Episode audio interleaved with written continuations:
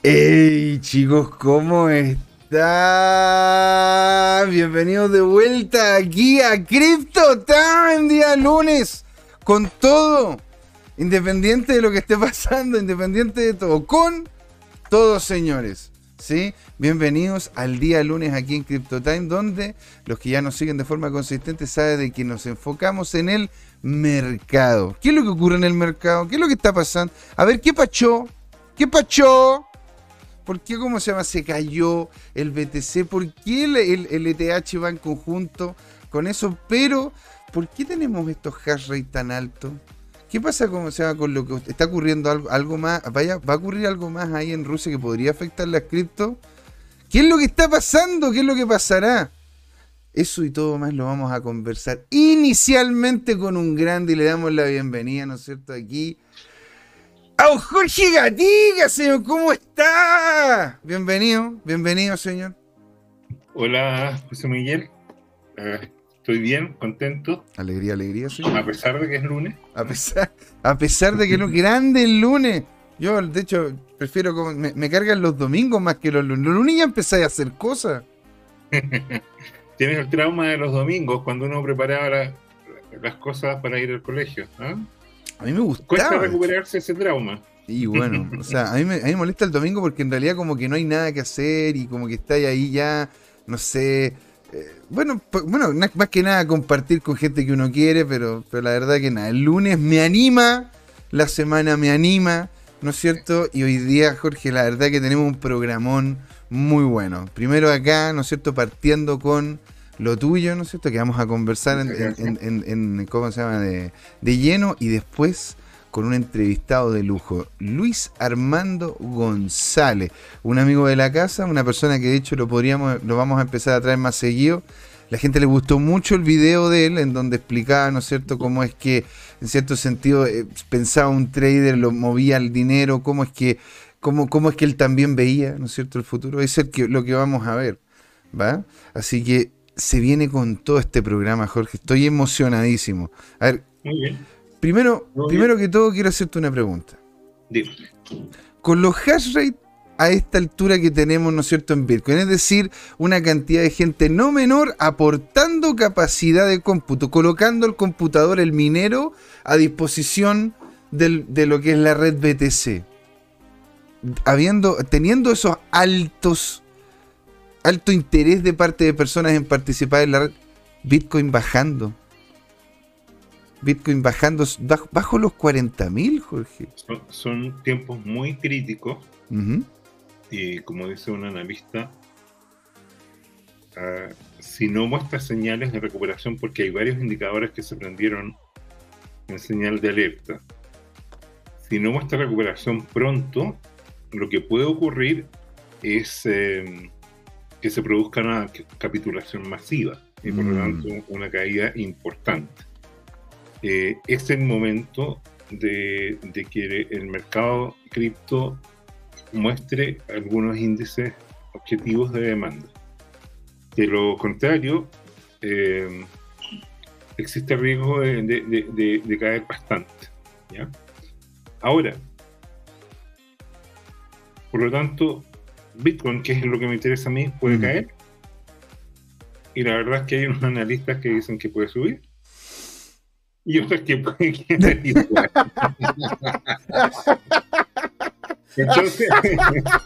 o sea, espera, espera, espera. Me estás diciendo que puede subir o puede bajar o se puede mantener. O sea, estamos aquí ya. Okay. Eh, en la lógica cartesiana no hay otra. No hay, no hay otra. ya perfecto. Ahora, eh, si uno usa cosas sofisticadas como lógica difusa, efectivamente podrían haber otras situaciones.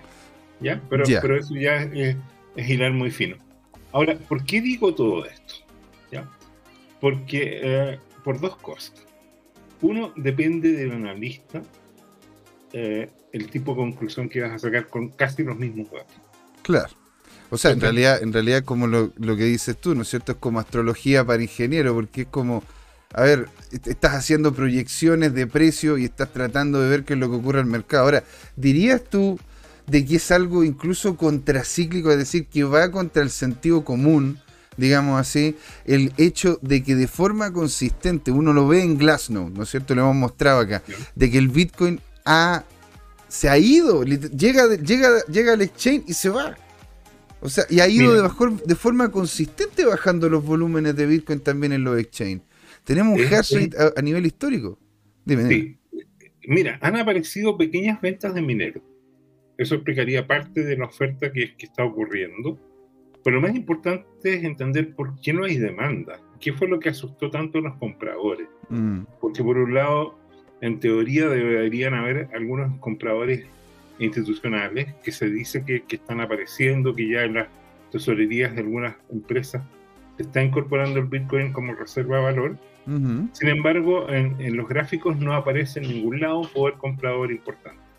Entiendo, Eso es parcialmente cierto porque en la mañana, efectivamente, así como hubo una caída importante, hubo un rebote importantísimo. Sí, también es verdad. Eso. Y, y, y, después volvió a caer de nuevo, pero, pero el tema de fondo es, eso eh, está en, en, las situaciones como, como, como de, rebote que ha habido. ¿ah? Y, y, la verdad es que hoy día, el día de hoy, es particularmente muy movido, ya vamos a ver los detalles estaba chequeando recién que, que, efectivamente estamos rebotando, porque estaba comentando como para darle un, eh, un matiz al eh, bajista, pero la verdad es que en este momento está de vuelta en un canal alcista. Entonces, está, muy complicado, pero, pero ¿sabes qué? Empecemos con la presentación. Voy a presentar, así que si me permite. Pero por favor, señor, lo estamos esperando. La gente me pregunta por usted, señor. A ver, aquí entonces, mira, como siempre, decir que lo que comentemos, cualquier opinión o información que brindemos, no son consejos financieros ni sugerencias de inversión. ¿ya? ¿Por qué? Porque está en una industria intrínsecamente riesgosa y donde tomar decisiones, por, sobre todo por entusiasmo puntual, eh, como, como venta eh, miedosa o compra entusiasmadora, lo que se llama panic sell, por ejemplo, que, mm. venta en, pánico, eso uno corre el riesgo de perder parte importante de todo su patrimonio. O sea, sí, pues, hay que tener cuidado. Esta, esta industria es una loquilla. Pero si uno, uno, le, Y, ¿ah? eso es lo interesante porque el Bitcoin ha demostrado muchas veces que cuando las personas esperan, y están, hay un consenso, que va a seguir bajando, viene un rebote que nadie se lo esperaba y viceversa. o sea, el, tipo este... y de repente viene una liquidación que deja a todos pagando. Ahora, eh, el tema es importante porque, porque cuando hay liquidaciones imprevistas, la pregunta es quiénes vendieron. Y, claro, puede que vendan una o más ballenas. Y, claro, uno tiende a pensar que hay concentración, porque si una ballena vende y hay un poder comprador que se lo compra todo, esa ballena después va a estar lamentándose que va a tener que recomprar más caro. ¿Te fijas? Entonces, no fue una buena idea liquidar como se ve este mes. Este mes partió con una liquidación masiva. Te fijas, estábamos en el nivel de precio 43 mil dólares y en un par de días bajó de los 35 mil dólares. Ahora, y agarró un suelo o bottom. Sí. Sí, sí. Y, después, así como cayó en ascensor, dijimos, porque, porque en horas se desplomó en unos brazos, después subió en escalera, porque tú ves pasito a pasito esas velas verdes que se recuperaron, se desplomaron, y sin embargo, a mediados ya de, semana, de la primera semana del mes, hubo también unas compras importantes, unos mechazos, ¿no es cierto? Pues hubo una fase estable por ahí por el 8 o 10 de, febrero, y ya se inició, ¿no es cierto?, el, 12, 14, una serie de, un canal horizontal, por así decirlo. Claro, aquí lo estamos mostrando. En el rango precio 45 mil a 40 mil dólares, que era una zona, zona de resistencia, ¿te acuerdas? Mm. Esta es una zona de resistencia y soporte que, que, ha operado muchas veces, ¿ya? Y, y, que ha permitido que algunas veces no baje ese nivel, pero esta vez sí bajó. Mm. Y, y, cuando sube le cuesta mucho romper ese canal.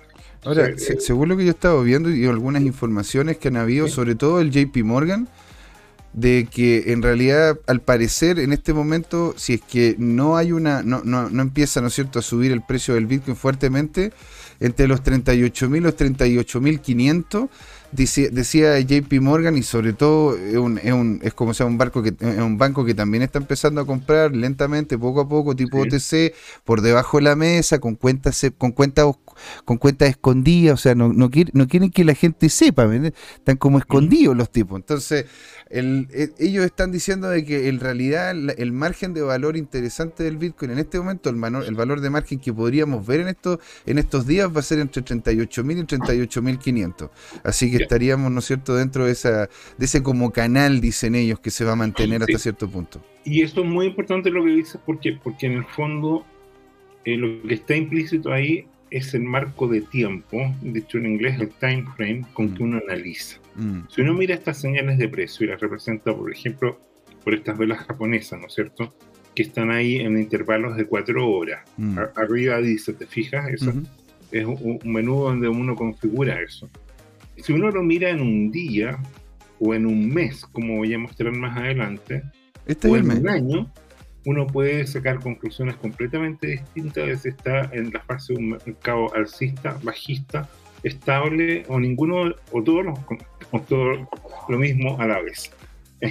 Lo que estoy ironizando con eso es que todo eso es cierto y entonces hay que entrar a, a, explicitar los famosos depende, que usan mm. mucho, por ejemplo, los abogados en sus argumentaciones, porque cuando hay situaciones complejas hay que empezar a, ¿no es cierto?, eh, hacer análisis de paribus, es decir, empezar a dejar algunas de las eh, variables constantes y enfocarse en, análisis unidimensional ver un, solo efecto a la vez, porque si tú ves todos los efectos, puedes sacar conclusiones.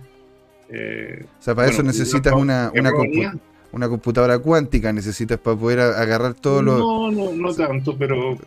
pero a ver, un simple, notebook puede sacar hoy en día hacer análisis estadísticos importantes. Ya. Pero, pero a, lo que voy yo, más, más que hacer el cálculo, tiene que ver un poco con, la experiencia del analista sobre cuáles son las dimensiones a considerar.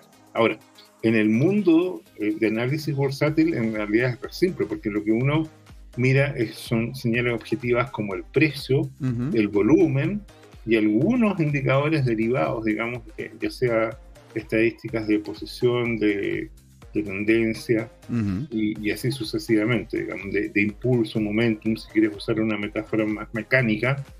Eh, pero bueno, mira, esto fue lo que pasó esta semana. Y en esta semana aquí. Uy, pero Jorge, qué, feo, qué feo ese gráfico, hombre. Una, una, vela eh, de, cada 30 minutos, ¿no es cierto? O sea, harta acción de precio, pero lo elegí porque de alguna manera demuestra, ¿no es cierto?, cómo fue este desplome y cómo es este rebote. Y el problema es que el desplome, ¿no es cierto?, no, no produjo mucho volumen de compra y, no, fíjate. sí el nivel 38.000 sí gatilló volúmenes de compra importantes. ¿Ves ¿Te, das cuenta? ¿Te das cuenta? Es que al parecer, te fijas, hay una barra no menor de órdenes de compras puestas sobre, todo sobre todo en Estados Unidos. Ojo, esto no es mundial. Pero la, información que, que, he ido estado, que he estado viendo es después de que sobre todo Jorge mostró este gráfico donde salían estas barras eh, que mostraban casi como en zonas de calor, ah. ¿verdad? En estas barras de calor. Entonces veía uno que cuando llegaba a cierto nivel de precio rebotaba ahí. En este momento esa barra de calor en Estados Unidos, por lo menos, que es la información que tengo yo, está alrededor de los 38 a los 38.500. Ahí están, la verdad, mucho. Hay una masa importante de personas que colocaron una cantidad de dinero ahí en posiciones de compra. Pues en, el, en, el momento que llega abajo, van a, van a, empezar, a, van a empezar a comprar. Así que en ese sentido, yo, yo lo encuentro muy interesante esto que me están mostrando, aunque el gráfico es horrible, porque bajar de los 44 a los 38 duele. Lo que tú comentas es, em, es M. Ernest. ¿Te acuerdas que lo, hemos destacado aquí en, su cuenta de Twitter y todo lo demás? Así es. Efectivamente, eh, eres el que... Uy, te escucho, no te escucho con el micrófono, parece que estás golpeando algo por el estilo. Del, hilo de compra, sí, espero que, ahora... Ahora, ahora, ahora te escucho. En los últimos, eh, yo te diría, día y medio, a, dos días. Mira. Y, que, tiene que ver con este rebote y tiene que ver con, esta compra eh, que, ocurrió, te fijas, hoy en la mañana y el desplome sucesivo que no fue mucha venta, ¿ah? fue mucho más la compra que la mm. venta. Mm, mm. Pero, pero eso te quiere decir que el poder de compra era acotado. Eso probablemente tiene que haber sido un solo comprador y un comprador Ahora, Mira, imagínate, estamos hablando de que una de las velas, una de las velas alcistas que, que viene después de esta baja fue literalmente hecha en una media hora, en casi completitud de cuerpo. Es decir, ahí eso eso fue eso fue una compra. Ahí te vas dando cuenta de que hubo compras automatizadas, ¿no es cierto? En donde donde no hubo como una porque tú ves en las otras velas, sobre todo las velas que tienen sombra, esas son conversaciones del mercado. Están diciéndole, "Oye, estoy de acuerdo, no, no estoy de acuerdo, está bien el precio, no sé, vamos viendo", pero cuando uno ve una vela, ¿no es cierto? que que tiene esta forma, sobre todo una forma que es casi completitud cuerpo, casi no tiene, no tiene sombra, según lo que veo yo acá. ¿No es cierto? Esto es una foto, pues, si no, no, lo puedo mover. Pero si es que yo veo pura y estamos hablando de que esa pura vela de media hora, cuando terminó llegando a los 37.500, es más grande que el cuerpo y la sombra de casi tres velas anteriores bajistas. Eso, eso, eso, es como se llama una, una compra para nada para nada menor. Es una compra para nada menor en comparación a los volúmenes bajistas que tuvimos antes. ¿Te das cuenta? Ahora, es posible que ese haya sido una posición de compra para subir el mercado y después ves ahí las velas que indican completo rechazo del precio. Mira, ahí tenés un martillo invertido, ah, lo, lo voy a mostrar tienes un martillo invertido, ¿no es cierto? Acá, y tienes un, y tienes como sea, un, tenía, tienes un martillo que al parecer parecía alcista, como que estaba ahí una, una discusión, y terminó bajando, ¿no es cierto?, fuertemente. Mm. Eso, bueno, y la otra vela que es un martillo invertido, pero nada menor, imagínate. porque se quería volver, ¿te das cuenta? Después de esta gran baja, se quería volver a los 38.500. Entonces, ahora la pregunta es, ¿qué, ¿qué, puede haber pasado en interpretar y, es que después de ese desplome, ¿no es cierto?, de los 39.300 dólares que hubo y que en un par de horas generó una, una caída importante, de, como un 4%, fíjate que lo que uno podría interpretar es que hubo pánico, mucha gente colocó órdenes de, de, venta y esa compra masiva fue alguien que dijo, ¿sabes qué? Esto está baratísimo y empezó a comprar, a comprar, a comprar y compró todas las órdenes que se tienen que haber abierto. Exacto, claro. ¿Ya? Y, y, bueno, cuando los tipos empezaron a darse cuenta que había un poder comprador, ya era tarde, el tipo había ejecutado todas esas compras baratas y ya le subieron el precio y ahí naturalmente dejó de comprar cuando se acercó a los 39 mil de nuevo. ¿Te fijas? O sea, eh, eso es interesante ver la dinámica de precio. Ahora, mira, yo quería mostrarte, este es un análisis que Jaime Olsen publicó de, Matthew Hyland. Eh, eh, el Max, ¿no es cierto?, se autodenomina Parabolic Max. Entonces, eh, él, es uno de los que estaba aprendiendo su, sus alarmas, porque él dice que tenemos esta semana para evitar la cuarta vela roja consecutiva. ¿Te fijas tú? Esto, esto es análisis mensual. ¿Ya? Entonces, cada vela mm. representa un mes, y te fijas que Aquí está el famoso desplome de cuando llegó al pic, ¿no es cierto?, a los 20 mil dólares parece en 2018, perdón, 2017, mm. y después se desploma el 2018. Y se desploma durante todo el año, ¿te fijas? Hasta que llega a mínimos, después se vuelve a disparar y después se vuelve a desplomar, pero se vuelve a desplomar sin volumen. Porque fíjate que ahí efectivamente cayó y tengo un, un meme para graficar esas dos caídas, recordemos, en que en un mes estuvo en un precio de 9.500, pero llegó a bajar a los 3.000, mm, mm. Se desplomó, por lo tanto, dos tercios, mm. o sea, 56% del precio, y después se recuperó y se generó eh, el canal alcista, ¿no es cierto?, que, comienza en 2019 y, le afecta parcialmente el, el, COVID, pero un poco nomás, y, y después se recupera completamente y entramos a esta dinámica de la M de McDonald's que nos tiene a algunos medios deprimidos, ¿no es cierto? Pero lo divertido que nos tiene deprimidos en un nivel que es muy superior, es prácticamente el doble del mm. máximo del ciclo anterior. O sea, en cuatro años pasamos de estar eufóricos con 20 mil dólares y después deprimidos con 10 mil dólares a estar sumamente tristes ahora con 38 mil dólares. ¿Te das cuenta? O sea, ese, es un activo que claramente va al alza. Ahora, el, tema es que tú dices, ¿no es cierto? Si que te entiendo bien, ¿no es cierto? Es que hay tres velas negras, tres velas rojas antes, de la, antes del gran velón negro, no sé, el gran velón rojo que vivimos en el 2018. Y dirías tú que ahora el 2022 podría ser este, este, en este momento, en este mes, ¿no es cierto? En este momento donde está la, la, manito, eh, esta doji en el cual realmente, bueno, como cualquier doji te está mostrando, pues te está diciendo, oye, aquí hay una indecisión en el mercado, que no sabe si es que va para arriba o va para abajo. Bueno, algunos analistas son pesimistas y dicen que, el precio podría desplomarse bajo los 30 mil como para buscar rebote y después volver a subir.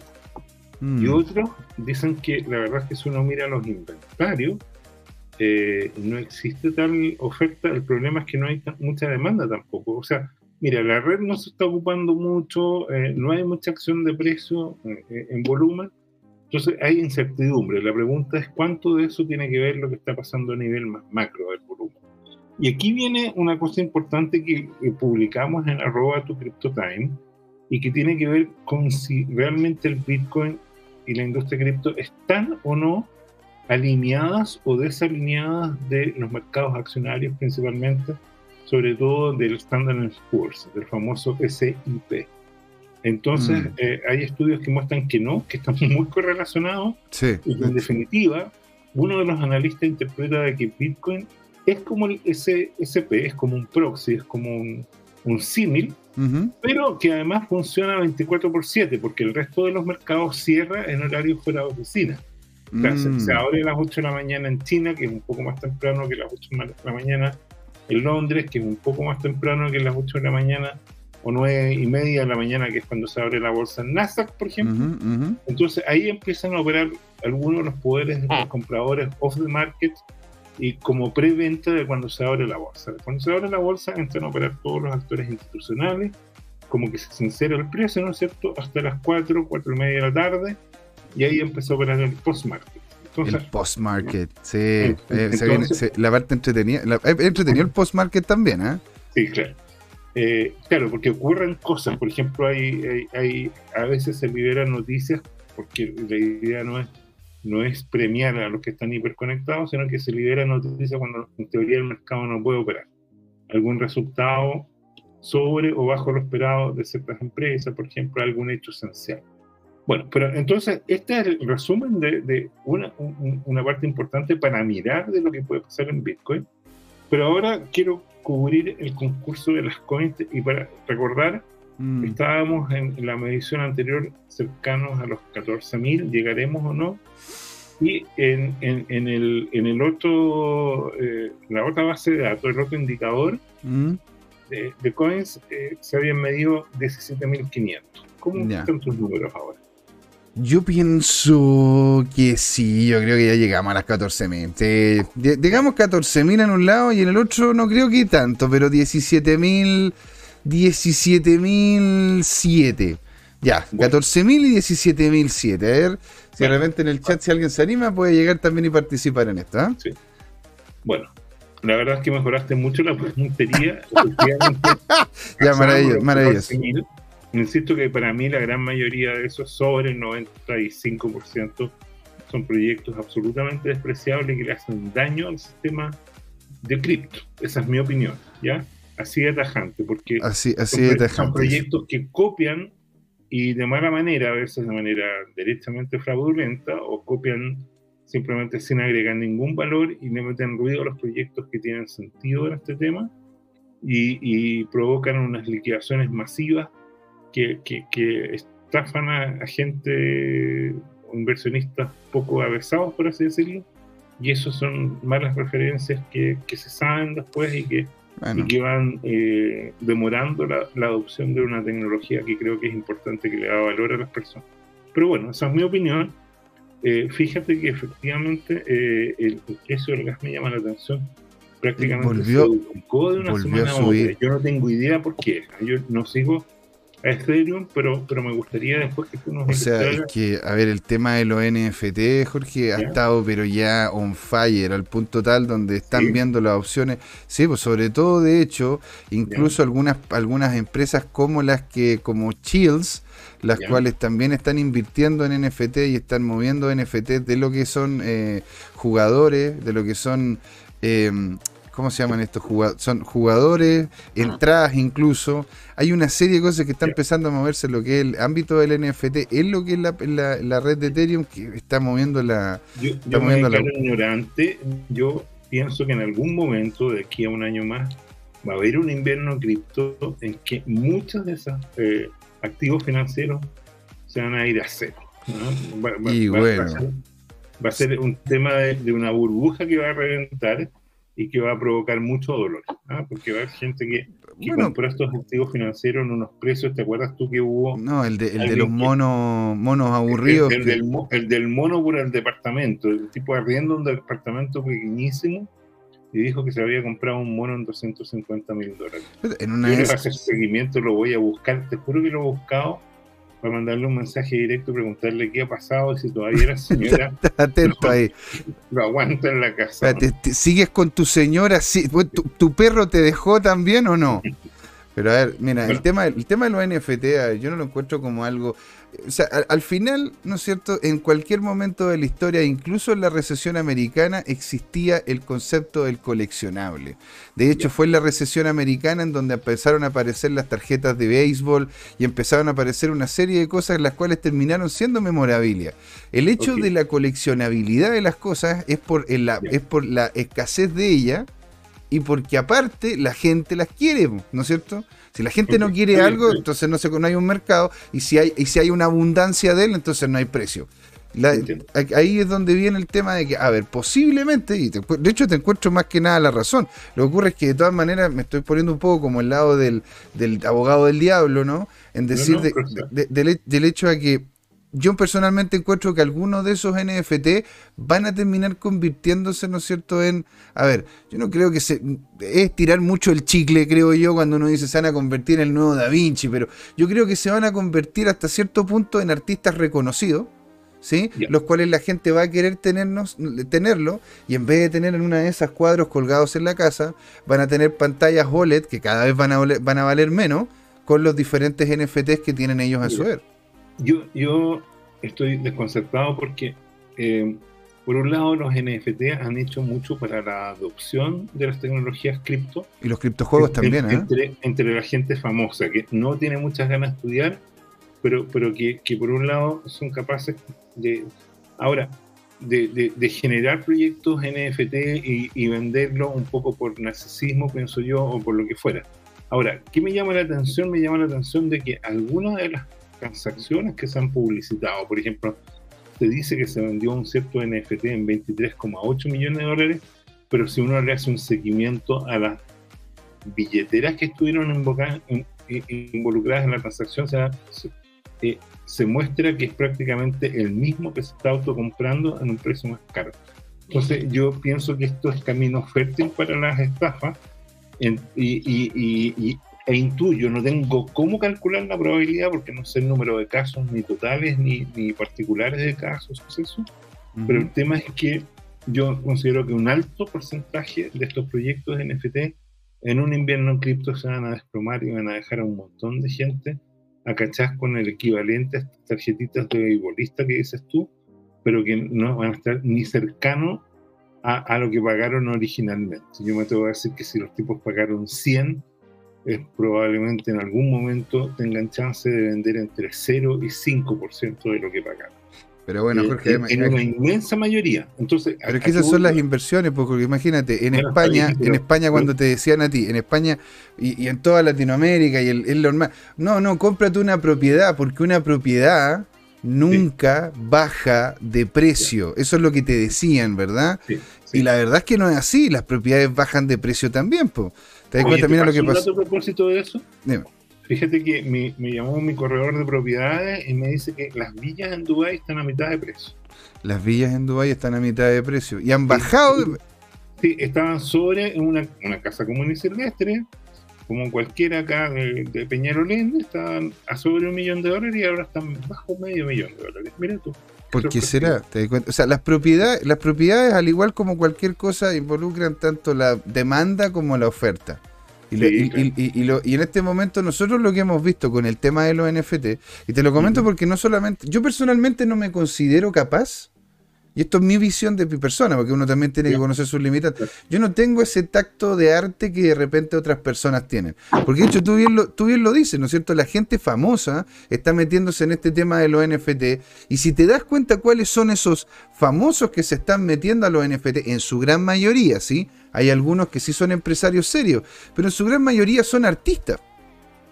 Son gente que tiene, ¿no es cierto?, ese nivel de sensibilidad. Aparte que tiene un following tiene, una, tiene un grupo de personas que van detrás, por lo tanto ellos pueden per se ser casi market makers, pues, ¿me, entendían? O sea, son creadores de mercado dentro de los NFT. Yo me he enfocado y he investigado sobre el tema de los criptojuegos y los NFT, pero para uso dentro de un juego. Tú me puedes decir, pero bueno, la misma tontera, es como comprar una, foto de un mono no sé cuánto a comprarse un arma, ¿me entendí? en un juego X. Y la verdad que ponte tú, yo creo que son mercados diferentes. Porque el arma que tú estás comprando en ese juego, que es un NFT, al final tú la puedes utilizar en el juego. Y si más encima existe un metaverso, existe una vinculación con más de algún juego, que es de hecho lo que en algún lo que he estado leyendo también que quieren hacer los de Microsoft. Porque al igual como tú dices, Jorge, tienes toda la razón los NFT han sido la puerta de entrada para que muchas personas tengan interés y se pongan a estudiar, ¿me entendéis? Para saber qué es lo que es un contrato inteligente, cómo funciona la red de Ethereum, etcétera, etcétera. Lo mismo está pasando con los criptojuegos.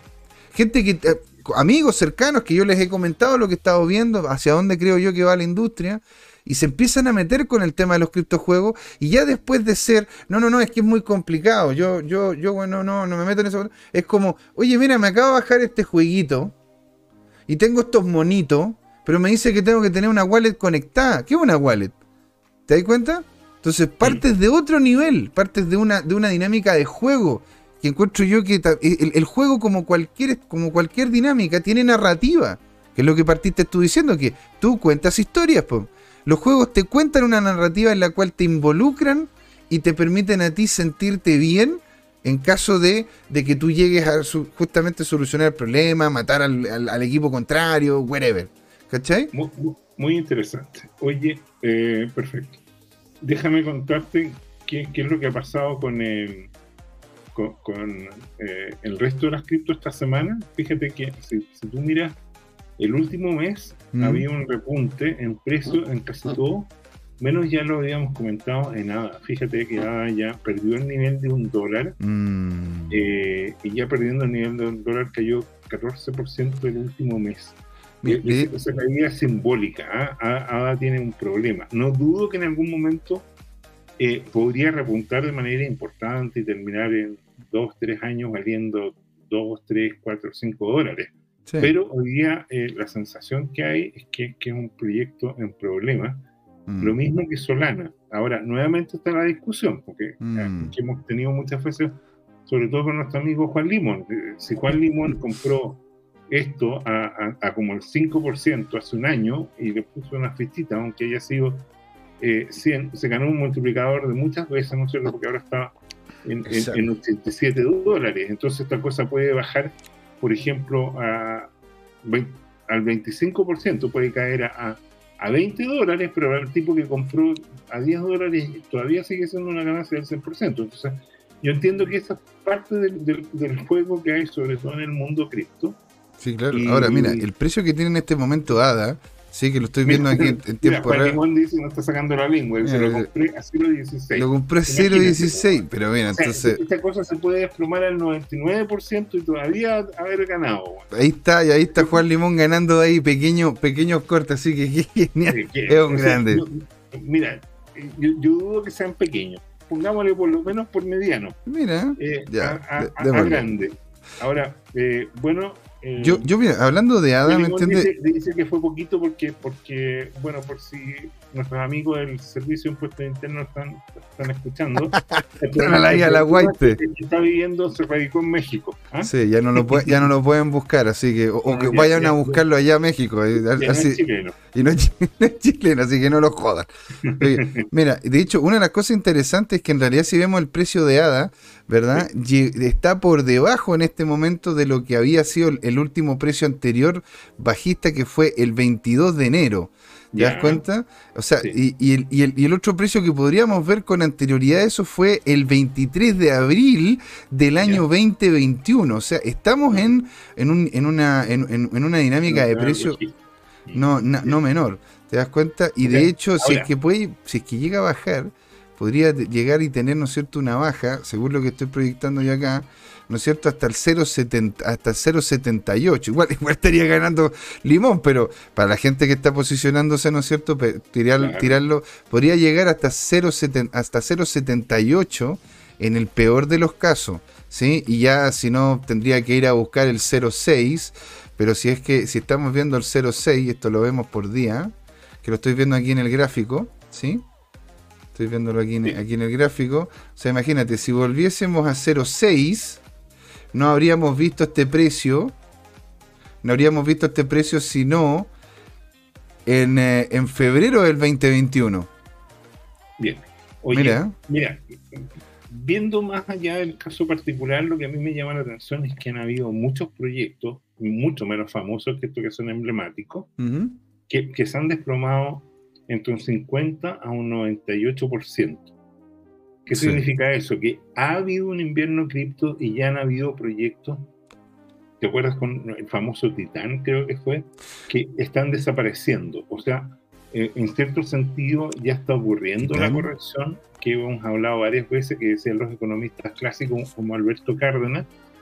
Y, fíjate que nada menos que nuestro conocido Vitalik, Vitalik salió diciendo disfrazado de algo así como un oso grizzly. No entendí el contexto, pero el cuento es que anda circulando un meme de Vitalik Buterin, eh, disfrazado, para un programa de televisión probablemente, ¿no es cierto? Eh, en que dice que, que, que, a él no le molesta, o que a mucha gente del mundo cripto no le molesta la idea de invierno cripto, porque va a producir una limpieza de todos estos proyectos algo que hemos colocado que hemos conversado muchas veces antes, hace, hace muchos meses. Exactamente. Partimos con esa idea, ¿ah? de los primeros programas que, que, en esta visión de osos contra toros, ¿no es cierto? Hay para todas las sensibilidades y lo que nosotros buscamos acá es compartir todas esas sensibilidades para que cada uno las pondere con su propia aversión al riesgo y tome decisiones informadas. Eso es lo que lo único que nos interesa. Lo único... si ustedes van a comprar Solana ahora a, a, a 87 dólares, con la esperanza de a subir a 870 en uno a cinco años más, lo hagan con el conocimiento que también puede caer a 8 dólares de aquí a cinco años más o a cero, ¿ah? como, pasó con, con Titán. Han habido pues- proyectos fallidos y han habido proyectos sumamente exitosos y cada cual consumirá lo que se le antoje. Nosotros no pretendemos eh, imponer una recomendación a nadie. Ese es como el primer tema importante. Ahora, nos pasamos, pasamos por alto un activo que, que, ha ido ganando espacio ahí desde abajito. Mira, devuélvete un poquito. Devuélvete un poquito. Ah, un activo que ha ido ganando espacio desde abajito. ¿ah? Ha ido ahí de a poquito ganando cada vez más, más metros cuadrados en el gráfico, que en este momento está muy, muy verde. El más verde de todos los que hay ahí. Ah, está su amigo Ripple. el amigo Ripple. En una de esas el juicio les adverso y multiplican por casi cero todo lo ganado. Pero bueno, está bien, yo sé que usted es fan de ah, eso. pero mira, en este momento lo que yo estoy viendo, ¿no es cierto?, los gráficos de Ripple, es una cuña, la cual estaría muy interesante si es que llegásemos a buscar de nuevo el 09, llegando a volver a convertir XRP al dólar. Sí. muy bien. Oye, yo me voy a apurar porque te quiero hacer una pregunta después. Ese mismo gráfico que tú estás viendo, dediquémonos algunos minutos en tu análisis porque quiero saber cómo ves a Litecoin. A Litecoin. He, visto, que está muy metido en, en, ¿cómo se llama?, en redes sociales, una campaña como de marketing de algunos tipos que están tratando de levantarla, que seguramente compraron el Litecoin a 0.16, igual que Juan Limón, digamos, y que, están tratando de generar una ganancia que para mí es pan pero, pero bueno. ¿Quieres, ver el, ¿Quieres ver la Litecoin vinculado al mercado tradicional o al mercado cripto-cripto?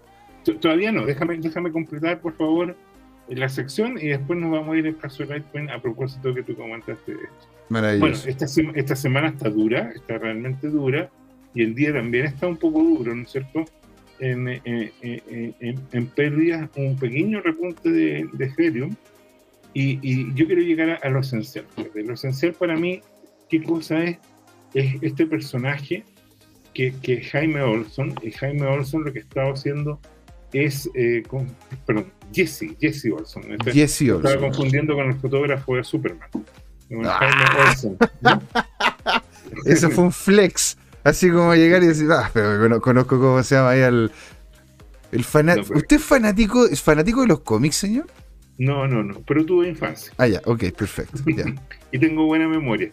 Mira, eso fue un flex ahí de, de, acordarse de los 7 años, 8 años. Entonces, este personaje, el Jaime Olsen, eh, es un tipo que, está algo eh, en Bitcoin, dice que es obsesivo, pero la verdad es que mira los otros programas también. Ah, a mí me mm, gusta mm. mucho este personaje Mira lo que está señalando acá el peligro de que estemos en una fase, en la mitad, una fase bajista que podría durar todo el resto del año, fíjate. ¿ah? Porque, porque aquí en este mm. RSI falta el check de que caiga debajo del nivel de los 50. Sí. Eh, este es un RSI probablemente mensual, ¿no es cierto?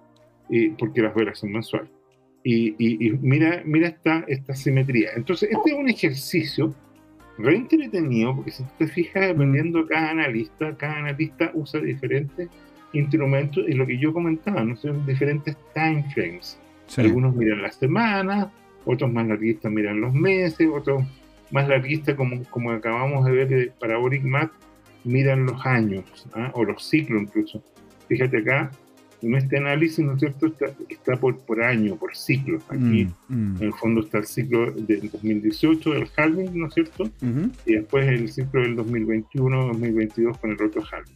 Entonces, volviendo a este tema, esto es importante, entonces, este personaje, que yo te diría eh, que, que, está ahí, bueno, calcula la, probabilidad de que, de que, lleguemos, ¿no es cierto?, a nivel FIBO, eh, nuevamente eh, bajo los 30.000. ¿ah? Y aquí mira, mira qué interesante, pero nuevamente el mismo personaje que tiene un gráfico con una tendencia bajista, aquí nos da esperanza, porque mira, nuevamente, ahora mira el mismo gráfico. Sí, sí, aquí lo estoy viendo. Pero con otro time frame. ¿Ah? Entonces este time frame es por año, ¿no es cierto? Un, gráfico por año en que tú ves las eh, velas, ¿no es cierto? Por año. Y dice, mira, hay tres verdes seguidas en un año, la cuarta es roja y llega a tocar a nivel 0,3382 Fibonacci. Eso es lo que estaba viendo, ¿eh? el 0.882 eh, eh, parece que es bastante, bastante potente, sobre todo en este gráfico que mostró en el, en el anterior, porque había, había, como llegado, ¿no es cierto?, a esos niveles FIBO de forma consistente. Ahora, yo creo que he, puesto gráficos de, de, este otro personaje que está referenciado ahí, Chat BTC, en la mañana publicamos un grupo de cuatro gráficos de Chat BTC que son re interesantes y que son de tendencia alcista. ¿eh? Mm. Lo interesante es que esa persona lo que hizo fue tomar esto mismo y lo hizo con mucha más finura. Tomó la tabla o el archivo, si tú quieres, de los precios históricos del Bitcoin día por día y los agrupó, ¿no es cierto? Y y los dividió a su vez por, por ciertos precios máximos del ciclo y encontró una regularidad preciosa al estilo de esto. Ahora, esto es, es, una agrupación, una agregación que pierde mucha información estadística, pero que permite dar una síntesis muy gráfica de lo que está pasando y las expectativas. Entonces, la expectativa es que este año podría ser rojo ¿ah? y, y, y, hacernos sufrir un tiempo pero que después vendría un ciclo alcista muy potente. ¿eh? Esa, esa, es una de las, de las opciones que, podría estar pasando. Tú... preparado para pasar este, este cripto invierno en lo que queda del año. O sea, dirías tú que este, este va a ser todo un año para poder comprar el DIP. Vaya a tener todo un año rebaja. En esta explicación de este analista, efectivamente se podría concluir lo que tú estás diciendo.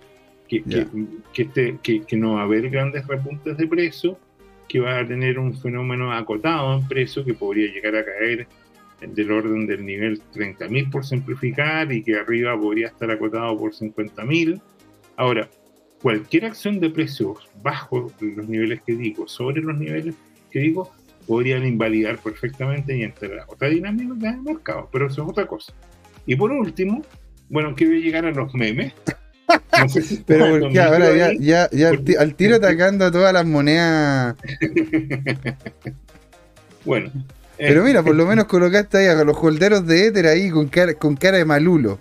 Pero los, claro, los, los holderos de chip porque, a ver, también, aquí yo de hecho también, porque ahora que, queremos ver, ¿no es cierto?, un poquito más gráfico, estoy, me hice una cuenta en, eh, me hice una cuenta aquí en, en TeamViewer, en eh, TeamViewer nada que ver, en TradingView, ahí sí, TeamViewer es otra cuestión nada que ver, pero en TradingView, y aquí, como sea, vamos a empezar a ver, ¿no es cierto?, sobre todo algunas proyecciones de precio, la vamos a empezar de a poco, ¿no es cierto?, a ir delineando, a ver si de repente las proyecciones que tenemos nosotros tienen razón o no. Yo creo que sería un lindo, un lindo, ¿cómo se llama? ¿Cómo puedo decir? y, y de hecho, en este momento, según lo que estoy viendo acá en tiempo real, con poco volumen, ¿sí? Con poco volumen, está bastante bajista lo que, lo que es chip. Porque imagínate, a ver. Eh, por ejemplo, ¿cuánto, es lo que lleva eh, en el último año corrido? Eh, lleva aquí cosa. ¿De baja? De, no, de suba, pues debería haber subido una, cantidad importante. No, de hecho no. O sea, bueno, el, el, mayor momento claramente fue de hecho por allá por octubre del 2021, en donde llegó al 0,4088. Ya, pero, pero ¿no puedes verlo en porcentaje? ¿Cuánto es lo que ha bajado en porcentaje? Sí, ¿cuánto ha bajado en porcentaje desde máximo? O imagínate, pues, estaba en 0,4088 y ahora está en 0, ah, mira, de hecho perdió un 0 porque son 5 ceros 25. O sea, no llega ni a un cuarto del valor anterior que tenía. Muy bien, no más preguntas, su señoría. Vamos a lo importante. Pero hay que holdear, Jorge, hay que holdearlo. Mira qué interesante este meme. Este meme lo hizo la Lina Saige, que es una ah, diseñadora Nosotros la queremos mucho. Eh, entonces ella, fíjate qué interesante, pone la conversación entre un, un bitcoiner eh, veterano y uno novato. Y el novato dice, este mercado bajista ya lleva tres meses. Yo no, no, no puedes tú creer todo lo mucho que, he tenido que sufrir. Y el otro se acuerda de lo que pasó del 2017, ¿te acuerdas? Esto que, la sufrimos ah, de los 19.000 a los 7.000, este no lo sufrí yo. ¿ah? No, en el 2018 sí lo sufrí. Y el 2020 también lo sufrí. Yo vengo sufriendo, Jorge, yo vengo sufriendo desde hace muchos años. Por eso yo creo, yo creo que por algo también son las canas, Jorge. O sea, ¿para qué, para qué, para qué vamos a andar con cosas? Pero, pero mira, Mira, qué interesante si tú lo miras en perspectiva. Míralo en gráfico lineal y mira los desplomes en 2017 con la primera flechita, en 2018 con la segunda flechita, en 2020 la tercera flechita. Mira los altos máximos, ¿no es cierto? En los 63.000 y en los 69.000. Y mira dónde estamos los 38.000 mm. quejándonos como si estuviéramos en el infierno de abajo. Entonces, esto es lo que yo te digo. Eh, eh, en 2020 pasamos, ¿no es cierto?, de, de 3.800 a 9.000 cuando empecé a reentrar yo. y, y, ¿cómo se llama? Y, y mira, estamos en sobre 400% eh, en todo esto. Entonces, yo quiero terminar con, con esa sensación de, de, ¿cómo se llama?, de, de poner en perspectiva también eh, cómo, cómo, funciona eh, la mente humana, digamos, y cómo, nos generamos eh, situaciones, digamos, de, de, ¿cómo se llama?, de, de sufrimiento gratuito. Como, como decía Buda, el dolor es inevitable, el sufrimiento es opcional. El dolor es inevitable, el sufrimiento es opcional. Y ahora, de hecho, lo que nosotros vamos a hacer, Jorge, Ah, bueno, no sé si querías que te mostrara algún gráfico, me habías dicho. Pues, yo te estaba preguntando por Litecoin. ah, por Litecoin, señor. puedes ver en tu flamante cuenta de, Pero encantado, señor. Aquí vamos a ver Litecoin. dijiste que, que, te armaste una cuenta? Así es. No, no TeamViewer, TradingView. Déjame decirte que mientras conversamos, no sé si ¿Mm? trajimos mala suerte el Bitcoin, pero cayó de 38.200 a 37.200. O sea, se desplomó mil dólares mientras hablábamos. Uh. Pero está remontando con un volumen importante. Oye, sí, mira que mira la baja que, mira la baja que se pegó. Ah, y rompió este nivel FIBO. Así que lo estaba peleando. Porque mira, y, y, de hecho, mira cuál rompió. 0.382. ¿Te das cuenta? ¿Y cuánto era lo que había dicho el analista anteriormente, que era un, nivel importante? Es clave. Mira, hay, otro analista, lo, voy a buscar, que sitúa un tercer nivel como en los 33.000 y, y dicen, bueno, ya perdió los 38.000, perdió los 37.500, si, si pierde los 33.000 vamos a entrar a, una capitulación. Sí, mira, aquí está. Ahí se va a producir un desmadre importante. Aquí de hecho yo lo tenía marcado en este nivel FIBO. ¿sí? lo, marqué hasta este nivel FIBO para que me pudiese calzar, ¿no es cierto?, tanto el FIBO de alza como el FIBO de baja.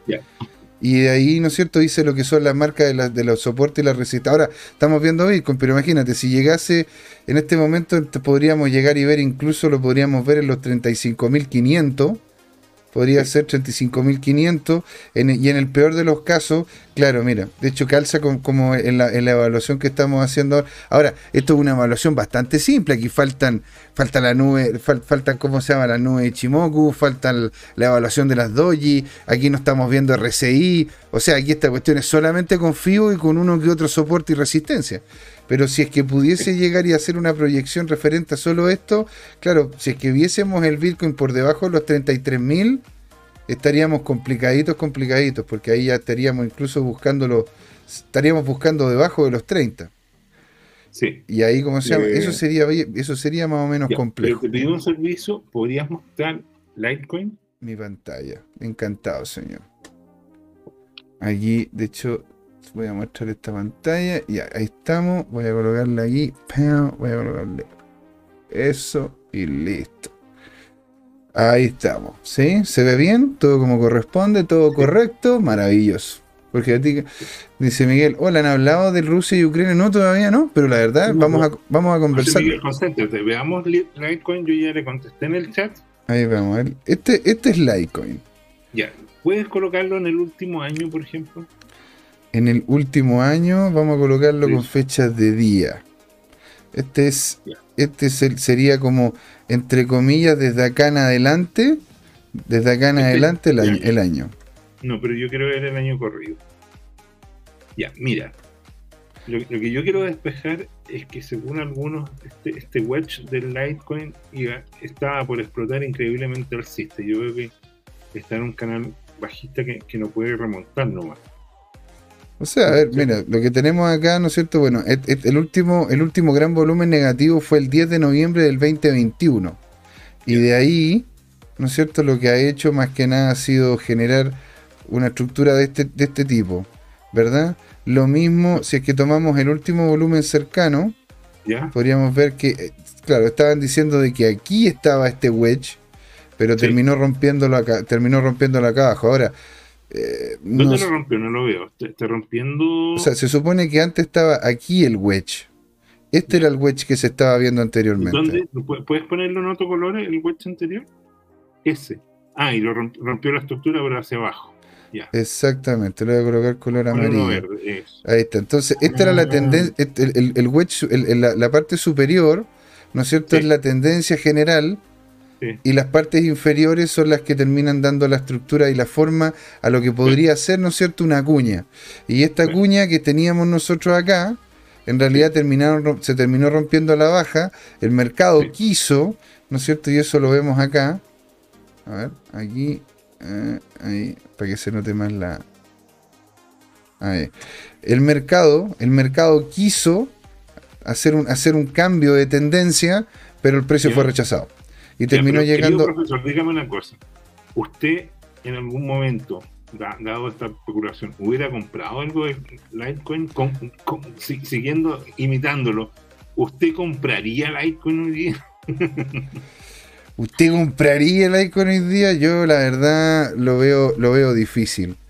¿Por qué lo veo difícil? Porque imagínate, si es que lo vemos con una con un FIBO alcista, mira, está, está como se llama en, eh, está como se llama en un FIBO alrededor del 0.78, está bajando, ¿me entiendes? Está, posiblemente termine rompiendo este wedge, habría que dejarlo un poquitito más apretado. ¿No es cierto? Ya rompió esta, este, este, este, soporte FIO, este soporte FIO que estaba en los 108, así que posiblemente vaya a buscar los 96. En caso de que nos pusiésemos positivo, o sea, nos pusiésemos, perdón, negativo, ¿verdad? Si nos pusiésemos negativos con esto, porque el FIO, el FIO, de, el FIO que va hacia arriba es diferente al FIO que va hacia abajo. ¿No es cierto? Yo personalmente, a mí, yo lo que hago es hacer calzar. Yo, yo, hago más grande el FIO, el FIO hacia abajo que el FIO hacia arriba, porque, porque claramente, ¿verdad? los valores creo que creo que calce en, los 78 8668. Entonces, si lo vemos bajista, todavía le quedaría este le quedaría como se llama este nivel y el siguiente y el siguiente que viene. Como para poder llegar, ¿no es cierto? Es decir, estaría llegando en el peor de los casos los 61 dólares en caso de. Ahora, desconozco cuál era la. cuál era cuál era lo que. qué era lo que me estabas diciendo tú como este. ¿Cómo puedo decir? Lo que me decías tú que era el. Como la campaña publicitaria que, había que iba, a haber ah, una. no, la, reconozco, no, la conozco. campaña publicitaria, sino que lo que empecé a ver es que algunos de los analistas, varios analistas en, en Twitter, estaban eh, publicando análisis muy optimistas de, de, de Litecoin. siempre uno se las puede ingeniar, como dijimos, bajo un cierto time frame de generar una perspectiva alcista, eh, a menos que sea un descalabro completo. Ahora, si, si tú olvídate de esto y, miras la acción de precio del máximo de tiempo en los años, eh, mira. Aquí estamos, aquí estamos, ponte tú en un día. Sí, ponlo en una semana, por favor en una semana.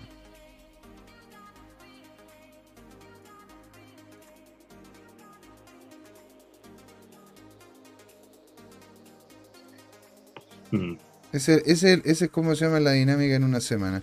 Te das cuenta que tampoco tiene. O sea, lo que pasa, me imagino yo, que si lo están viendo a mediano o largo plazo, claro, porque ahí sí estamos viendo, estamos viendo velas de una semana.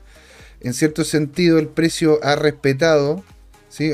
primero, primero lo rompió fuertemente acá, pero ha respetado el, valor de los 108 dólares aproximadamente. ¿Te das cuenta? Ahora, ahora si acordémonos, ¿no es cierto?, que el Litecoin, el tío, el tío Charlie Lee, que el creador del Litecoin, ¿no es cierto?, también vendió, el, vendió su Litecoin a, como por acá.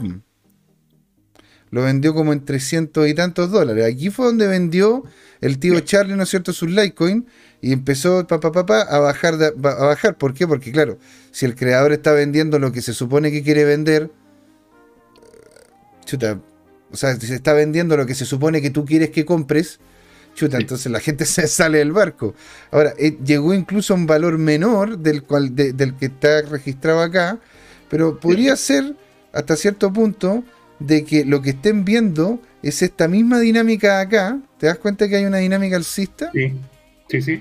Entonces, si, que, si es que vemos acá. A ver, déjame verlo bien. Si vemos ¿Dónde aquí. Dice la dinámica alcista? Aquí. Llegó hasta los. Llegó hasta. A ver, déjame ver si puedo. Eh, lo coloco directamente en el precio. Llegó a los 103, a los 103 dólares. Ahora está, ahora está como en los 106.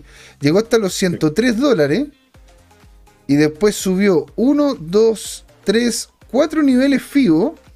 Ya. Casi completo para después, ¿no es cierto?, tener el rechazo del precio, pero guardando, ¿te fijas? El, nivel, el, este nivel de precio, que eran los 145 dólares.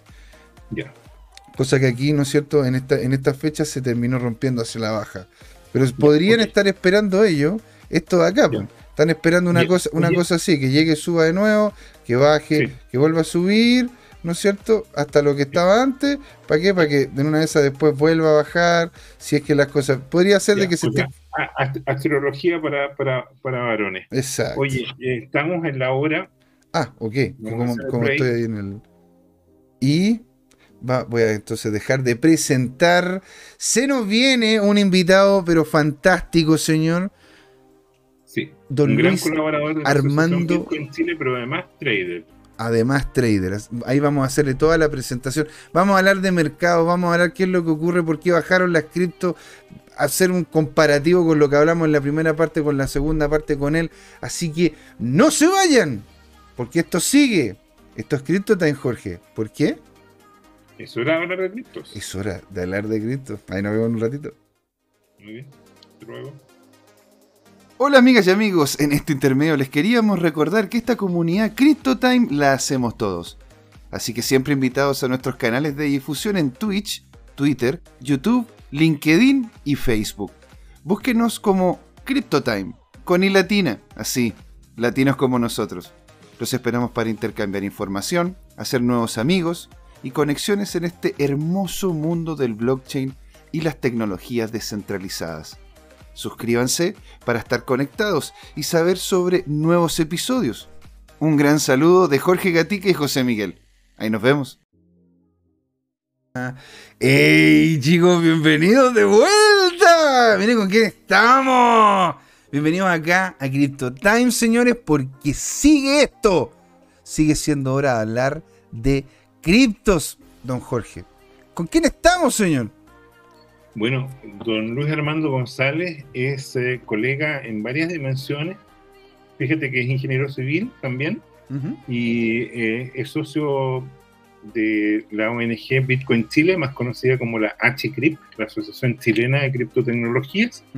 Él estudió ingeniería civil en la eh, Pontificia Universidad Católica de Valparaíso, es un porteño, y también allá los porteños. Eh, en, esa misma universidad fue profesor ayudante de varios ramos eh, de físicas, ¿no es cierto? Calorión, de electromagnetismo. También ha sido profesor ayudante en probabilidad estadística en la Universidad Adolfo Ibáñez de Viña del Mar. Y como decía, es secretario de la ONG Bitcoin Chile, pero hoy día está en su rol de trader. Él, tiene eh, como corresponde por su profesión y sus experiencias, eh, diferentes métodos que quiere compartir con nosotros. Y es un agrado dejarlo después de que le haga la primera pregunta y es lo siguiente. En todos estos análisis que haces eh, de, acción de precio de una cierta moneda, Luis Armando, a veces consideras cosas de análisis fundamental como por ejemplo hechos geopolíticos como la actual guerra o cuasi guerra que hay entre Rusia y Ucrania? La verdad, la verdad, no.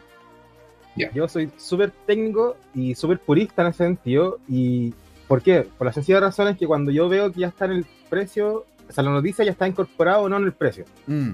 Entonces, siempre van tarde las noticias y todo lo que es como fundamental, sobre todo en Bitcoin, ya se conoce. Ya sabemos las reglas. Mientras no haya un cambio tan drástico dentro de la, del protocolo, de Bitcoin creo que no es tan relevante en este tipo de activos. Quizá hay otros traders que se dedican más a Forex, que una noticia le mueve la aguja para arriba o para abajo rápidamente. Pero muchas gracias por la presentación, Jorge. También a José por la invitación hoy día y, y obviamente para terminarlo, lo último, yo básicamente quiero enseñarles, darle una pincelada sobre lo que es análisis técnico y por qué soy tan maximalista quizá ante eso. Entonces, en ese sentido, ¿me, ¿me permite compartir pantalla para presentar? Aquí, básicamente es lo mismo que ocupo para los cursos y talleres de análisis técnico de la asociación, donde ustedes nos pueden contactar si es que requieren alguna asesoría, algo en especial, también lo podemos hacer. Y el eh, principal enfoque que, quiero darles es que el análisis técnico siempre lleva tres premisas. En particular, es que el movimiento del mercado, lo el precio lo descuenta todo. Y así podemos ir determinando cuando son tendencias alcistas o bajistas. Entonces, ahí va un poco la respuesta a la pregunta, donde todo lo que puede influir en el precio eh, o en el valor de, un activo ya está, ya lo hizo. Mm. Yo me pongo a ver la noticia y, veo el gráfico a tradear así con, eso, voy a estar atrasado. Porque mm. quizás voy a pensar que viene ahora la guerra o viene ahora la inflación o, la FED o lo que sea, y ahí es que no hay algo muy fuerte, no va a cambiar lo que es la tendencia previa. Entonces, siempre voy a tener eh, claro que el precio ya descontó todo, absolutamente todo. Ah, pero, pero tú, tú, tú, ¿cómo se llama? Dices entonces que en realidad descartas de lleno lo que es cualquier tipo de revisión de noticias o la tomas en consideración de todas maneras para poder hacer una proyección? Es que yo hago al revés. Primero hago la proyección y después veo las noticias.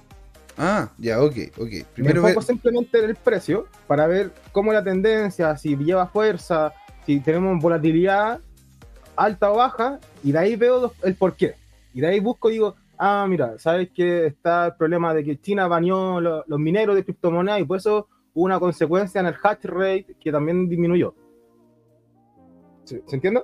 Ya, o sea, tú, tú, evalúas primero el valor, el precio, ver el gráfico primero y después te embebes en lo que son las noticias como para saber por qué pasó tal cosa, por qué bajó el precio. Pero, ¿y cómo, ¿y cómo es que entonces tú puedes proyectar?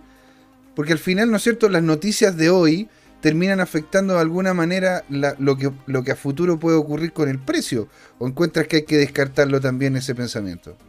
Es que en ese sentido las noticias de hoy se, se digieren muy rápido en el mercado cripto. Ya que hay que recordar que aquí no paramos. Es 24-7, 365 del año, no hay feriados. Claro. Entonces, entonces, cada vez que cuando alguien dice, oye, no sé, por, por Putin, voy a atacarte mañana, el inversionista que se asusta vende hoy día. No espera que llegue el ataque y, y, justo explote la bomba para apretar el botón de vender, sino que simplemente uno se adelanta y va y vende. Claro. Entonces, por lo mismo, si yo veo que el gráficos eh, bajó, estuvo todo el fin de semana bajando, es porque hay mayor presión bajista. Ahí veo el porqué. Entonces, trato de, no nublarme con tanta información, porque en verdad pasa mucho en esta, en esta época, sobre todo del Internet tan globalizado, es que hay mucha información falsa. Entonces, incluso cuando uno escucha de un amigo que cree que, si sabemos que él sabe, puede darle una mala interpretación también. Entonces, por lo mismo, uno no puede confiarse lo que un amigo le dice muy experto que sea. Siempre yo recomiendo hacer su propio análisis, revisar el precio y de ahí buscar las páginas y todo. De hecho, también tengo unas páginas para poder recomendar después aquí y que es buena para revisar. No solamente noticias. Oye, pero suena, suena, ¿cómo se llama? Dice, lo que dices tú es interesante en el sentido de que, claro, primero ves el precio, después ves las noticias, corrobora hacia dónde va, ¿no es cierto? Y, pero, pero ponte tú, eh, tú haces algún tipo de análisis, tú entonces te enfocas netamente en lo que es el análisis técnico, más allá que fundamental. Correcto, así es. Ya. Y, ¿cómo se llama? Sabiendo eso, ¿de qué manera entonces tú consumes noticias? ¿Tú las consumes el mismo día en que ves una baja? ¿O, o, tiene, o tienes como algunas páginas en específico, algunos lugares que, que consumes de ahí? Porque de esto lo habíamos hablado también con Alonso Moyano, que él tenía, ¿no es cierto?, algunos lugares en específico que revisaba. Ahora, ¿tú, lo, tú, lo, haces de alguna manera en específico también? O sea, sí, tal cual. Onda, todos los días uno va revisando las principales noticias y viendo también cómo le afectó al mercado en ese momento. O y cómo reaccionó el mercado, mejor dicho. Ya. Entonces, porque de repente uno lee y uno no sabe si la noticia es positiva o negativa porque hay, hay, muchos indicadores o entre líneas que se puede, se puede leer, entonces uno lo puede interpretar de una forma equivocada y ahí es donde uno tiene que hacer la revisión también el día anterior. Es decir, esta noticia yo pensé que le, iba a ser buena para Bitcoin, pero al fin y al cabo el precio mandó y siguió bajando.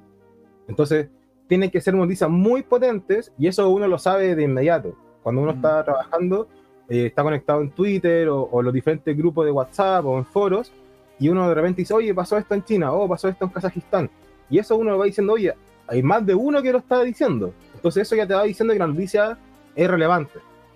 Entonces, y ahí uno va viendo cuántos portales eh, lo están eh, describiendo, si son los más importantes o no. Incluso la, de, finanzas tradicionales, si es que lo tomaron o no. Entonces, eso ahí uno va haciendo varios filtros. Pero principal, principal es el precio. Ya, mira, eso lo encuentro muy interesante. La verdad que eh, había visto personas mixtas y, pero, pero mira, mira, lo encuentro interesante, lo, se podría evaluar de esa manera, perfecto. Es que el, por qué básicamente por la segunda premisa que se da en el análisis técnico, en donde decimos que los precios se mueven por tendencia. Entonces, eso nos genera que a veces la noticia le puede pegar bien si es que va alcista. o muchas personas esperan a que el momento del mercado sea óptimo para lanzar su empresa, para lanzar una nueva actualización, para entonces el timing también va, a corresponder un poco de cómo está el mercado. Si mm. uno, si la tendencia es bajista, por mucho que salga no, nueva noticia, no sé, de que Elon Musk recompró todo o que alguien más se, se, volvió full cripto, no, le, no va a cambiar el precio. Va a seguir bajando, para mí. Ya. En ese sentido. Ok. Entonces, yo prefiero identificar esos cambios de tendencia de otra forma, con indicadores, y a la, la gracia que tiene es que muchas veces se adelantan. Cuando uno ya ve la noticia, el precio ya va, va como bien encaminado. Bueno, Entonces, de repente, cuando pasa algo así bueno, es una confirmación. Más que nada, para mí es fundamental. Entonces, hay, hay, un dicho muy, muy, muy, muy grande que, en verdad pasa, que se dice que se compra con el rumor, pero se vende por la noticia. Cuando uno es trader, está esperando que saque la noticia buena y vende, o como se dice, enchufa en el precio más alto. Claro. Entonces, agarrar esa volatilidad, porque siempre pasa que se tira un poco el elástico y se rompe y se, y se va un poco de la banda y vuelve otra vez. Entonces, los traders de repente ocupamos también esa volatilidad en corto plazo. Entonces, por eso es que estar viendo siempre las noticias con doble lupa. Mira, interesante, va a poder. Eh, y, y, ponte, ¿tú encuentras que hay algunos países que tienden a, mover más la aguja del Bitcoin que otros? Bueno, eh, eso lo podemos ver con los tipos diferentes horarios de trading que uno puede establecer, como por ejemplo el nocturno nuestro, que es el horario de Asia, se ve que de repente hay una mayor eh, volatilidad o mayor volumen cuando sale una noticia a esa hora de allá, por ejemplo. China, Japón, Corea también son los países asiáticos, bueno, Singapur tiene la mayor bolsa. Pero mm. Europa de repente no es tan fuerte con su sesión y claramente el que predomina es Estados Unidos. A las 11 y 30 de la mañana es clavado y que algo pasa con la aguja. Eh, algo va a pasar. Mm. De repente lo, hay muchos eh, bots que también hacen trading con los high frequency trading y se adelantan. De hecho, hoy día, como estaba cerrado Estados Unidos, se notó mucho. Ustedes mismos lo vieron hace un rato. Mm. Como la volatilidad que teníamos en un gráfico de 15 minutos fue tremenda. Entonces, eso para mí muestra que, había poca gente operando hoy día. Y los bots movieron para ambos lados. Mm. Sí, de hecho fue como una, una, una, baja muy potente, una subida potente y después una baja al mismo nivel anterior. Eso, eso realmente, y es lo que le comentaba a Jorge, eso se ve como un movimiento de bots porque más encima la vela era de cuerpo completo, por lo tanto estaba todo el mercado tirando hacia un mismo lado. No, tiene, no tenía ni siquiera sombra, una discusión, una conversación. no había fuerzas, nada que, que equiparase. Exactamente, donde fueron posiciones hechas por automatización, pero totalmente. Mira que te Bueno, ¿y de qué se tratan esos, esos dibujos que tiene ahí? Ah, Porque... Bueno, eh, primero él muestra cómo se genera una, una, conversación típica en la feria, en donde uno va y ve el precio establecido, pero se nota que las personas que son comerciantes pueden bajar los precios. Incluso el que va a comprar tiene ese poder de negociación que obviamente quizás acá en Chile no, no tenemos la costumbre de regatear, Latinoamérica en general tampoco es muy fácil ir a un negocio y decir, no, tengo 100 pesos nomás. En cambio, en Asia o la India, el Medio Oriente, es muy típico. Entonces, mm, dice que cada persona tiene un precio diferente y no te lo muestran. De hecho, tú vas y si te venden algo a, 500 pesos, por ejemplo, al siguiente comprador se lo puede vender a 400 o a 600. Claro. Uno tiene una habilidad. Yo sé, eso es algo que que se muestra en la primera imagen. Lo segundo es la identificación de los tipos de tendencias que hay en el mercado, primarias, secundarias y hasta terciarias. Mm. Y eso va a depender mucho del time frame. Si uno dibuja una línea de tendencia en un gráfico mensual, por ejemplo, sabemos que esa es la tendencia que va a predominar en mayor parte del tiempo, lo que igual no quiere decir que hayan rebotes contratendenciales y rebotes contra contratendenciales. Entonces, sería la tendencia terciaria este sería como también un poco de, de Elliot, cuando uno vemos las diferentes ondas, uno puede identificar eso, diferente, el tamaño, el periodo, puede identificar el, eh, si va en tendencia primaria, segunda o tercera. Y con Fibonacci también uno puede calcularlo así específicamente. Y la tercera es, una acotación de que la historia no se repite, pero rima. En que muchos, muchas veces dicen que no es igual lo que uno vive al pasado, pero al fin y al cabo tiene distintas o tiene muy parecidos eh, alineamientos que va pasando. Entonces, una de las cosas que yo quería eh, eh, como evidenciar es que aún espera que los ciclos se repitan. Y para eso uno puede utilizar herramientas y proyectarlo simplemente. Y en este caso, antes, esto fue el año 2020, antes del halving, uno podía tomar la data hasta ese punto y replicarla simplemente y te da un aproximado, te da un modelo estadístico muy básico, pero que te genera una proyección, en este caso eran de 239 mil dólares el máximo por el modelo Stock to Flow, lo cual evidentemente no sé yo, eso iba a ser en enero de 2022 de diciembre por ahí. Pero lo que todos esperábamos que hubiese estado en 100.000. Por eso había tanta confianza en el mercado que todos los modelos superaban los niveles. De hecho, con Jorge estuvimos conversando harto, incluso pusimos también en redes sociales, o sea, bueno, de hecho Jorge colocó los transcritos, ¿no es cierto?, las traducciones de lo que decía Plan B, lo tuvimos, ¿no es cierto?, como, una de las, como uno de los personajes en Twitter que hay que seguir, porque la verdad que el hombre le dio, le dio calzado, ¿sí?, de forma consistente, Jorge, ¿te acuerdas tú? Onda, ¿cuáles, cuáles, fueron los, ¿Cuáles fueron los precios que en realidad el tipo de calzó? Creo que fueron los, los, 60 mil. Eh, en octubre. Fue algo así como 48 mil y 63 mil que alcanzó a dar. Y después tenía la predicción de los 90 mil que se desplomaron a la mitad. Claro. Entonces, eh, eh, le apuntó a los dos primeros puntos. Ah, lo cual, lo cual, como se llama, no, no, no, es más. Bueno, apuntarle dos veces, pegarle el palo al gato dos veces en el mercado. Oye, o sea, crecimiento de 40 a 50% es notable. Totalmente. Y, es para ganar mucha plata también. Ahora, mira, qué loco que en realidad, mira, tienes razón, en realidad el movimiento que, que tuvo el Bitcoin eh, era, casi una eh, era casi replicar los valores que anteriormente había vivido, ¿no es cierto? Pero viéndolo claramente con otro nivel de precio. Ahora, claro, ahora, ¿se repitió ese ciclo o no? Ahí está la respuesta. Eh, lamentablemente no se repitió. El ah. modelo siguió subiendo y el precio no lo acompañó. Mm. O sea, lo estancamos en estos niveles que son los 60 y 65 mil y por abajo los 30 mil. Entonces, para mí aún no está inválido el, modelo. Yo puedo decir que es normal, que es algo que no es exactamente al pie de la letra. Pueden haber fluctuaciones tanto para arriba como para abajo. Pero lo importante es que a lo largo del tiempo este modelo se, mantenga estable, o, por lo menos que tenga más de una, más de una acierto, que sea consistente. Mm. Claramente puede haber errores, lógico, y, es viable. Ahí quizás plan B va a hacer un ajuste en la ecuación y va a poder tener otra media, porque aquí ocupó la Stock to Flow 463 días. Entonces quizás después le cambia y va a quedar con la 500 días, por ejemplo. Pero claro. te da un pie para ver, ok, sé que en algún momento se va a dar o no se va a dar y toma una decisión. Eso, eso es lo que quiero tener en claro. Ahora, tú, tú, me, dices de que noticias, noticias no es, pero sigues analistas. Sí, sí, sí.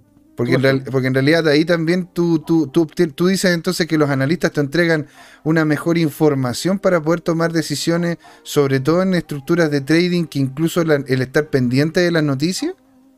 Claro, Exactamente, lo que pasa es que cuando uno tiene diferentes visiones, por ejemplo, eh, Willy Woo, que te hace muy buenos gráficos de Bitcoin, como on-chain, también tengo traders específicamente como eh, Mitch Ray, un estadounidense que hace buenos gráficos, él hace análisis en vivo también. Entonces, Michu, Michu Ray?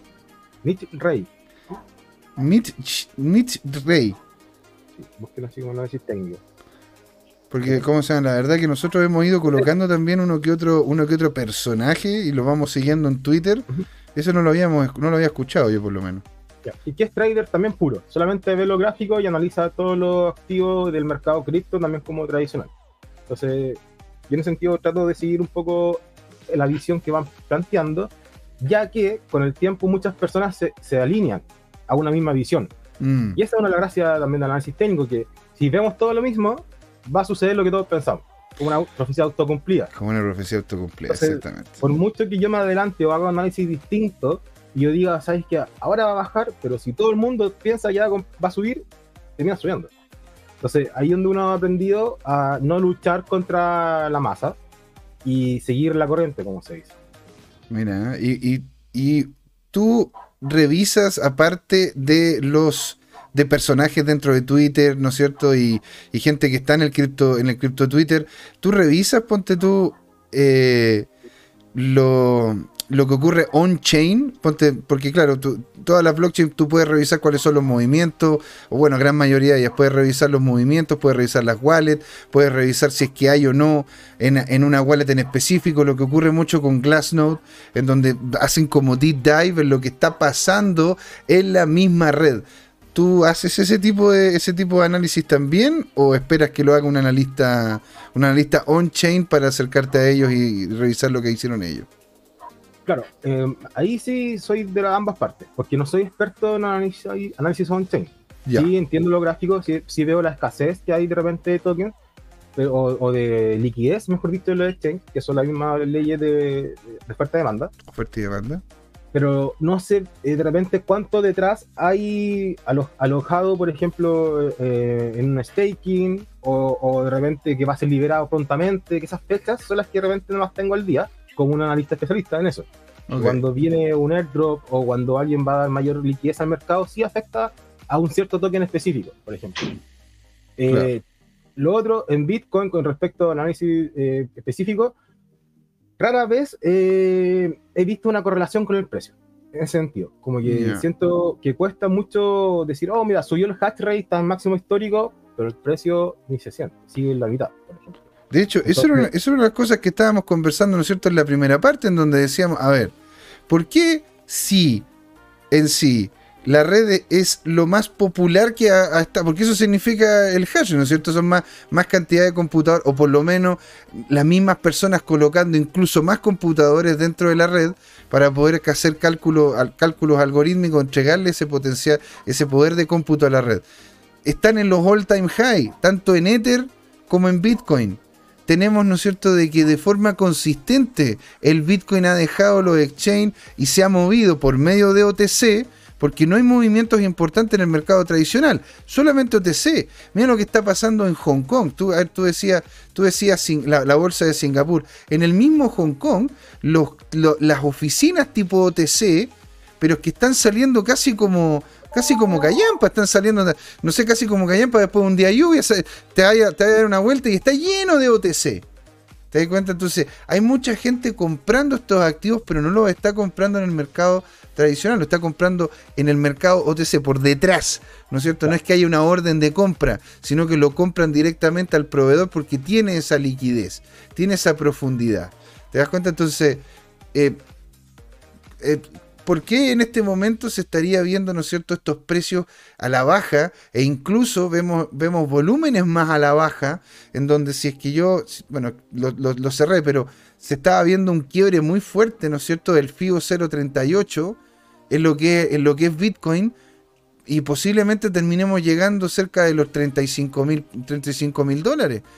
¿Por qué ocurre eso? Uf, para, para mí es complicado saberlo a ciencia cierta ya que el volumen que ha habido en Bitcoin ha bajado considerablemente desde mayo más adelante. Mm. Y eso mm. ha permitido que las, ballenas o, los grandes holders o, whatever, quien sea, eh, pueda manipular más fácilmente el mercado. Entonces, pueda en sentido manipularlo en un buen sentido de la palabra, el mover el precio para arriba y para abajo, como, como se guste con, con, fuerza real, es decir, vendiendo. Entonces, cuando hay más gente vendiendo, no sabemos de quién, cuál es el motivo, cuál es la información que ellos manejan.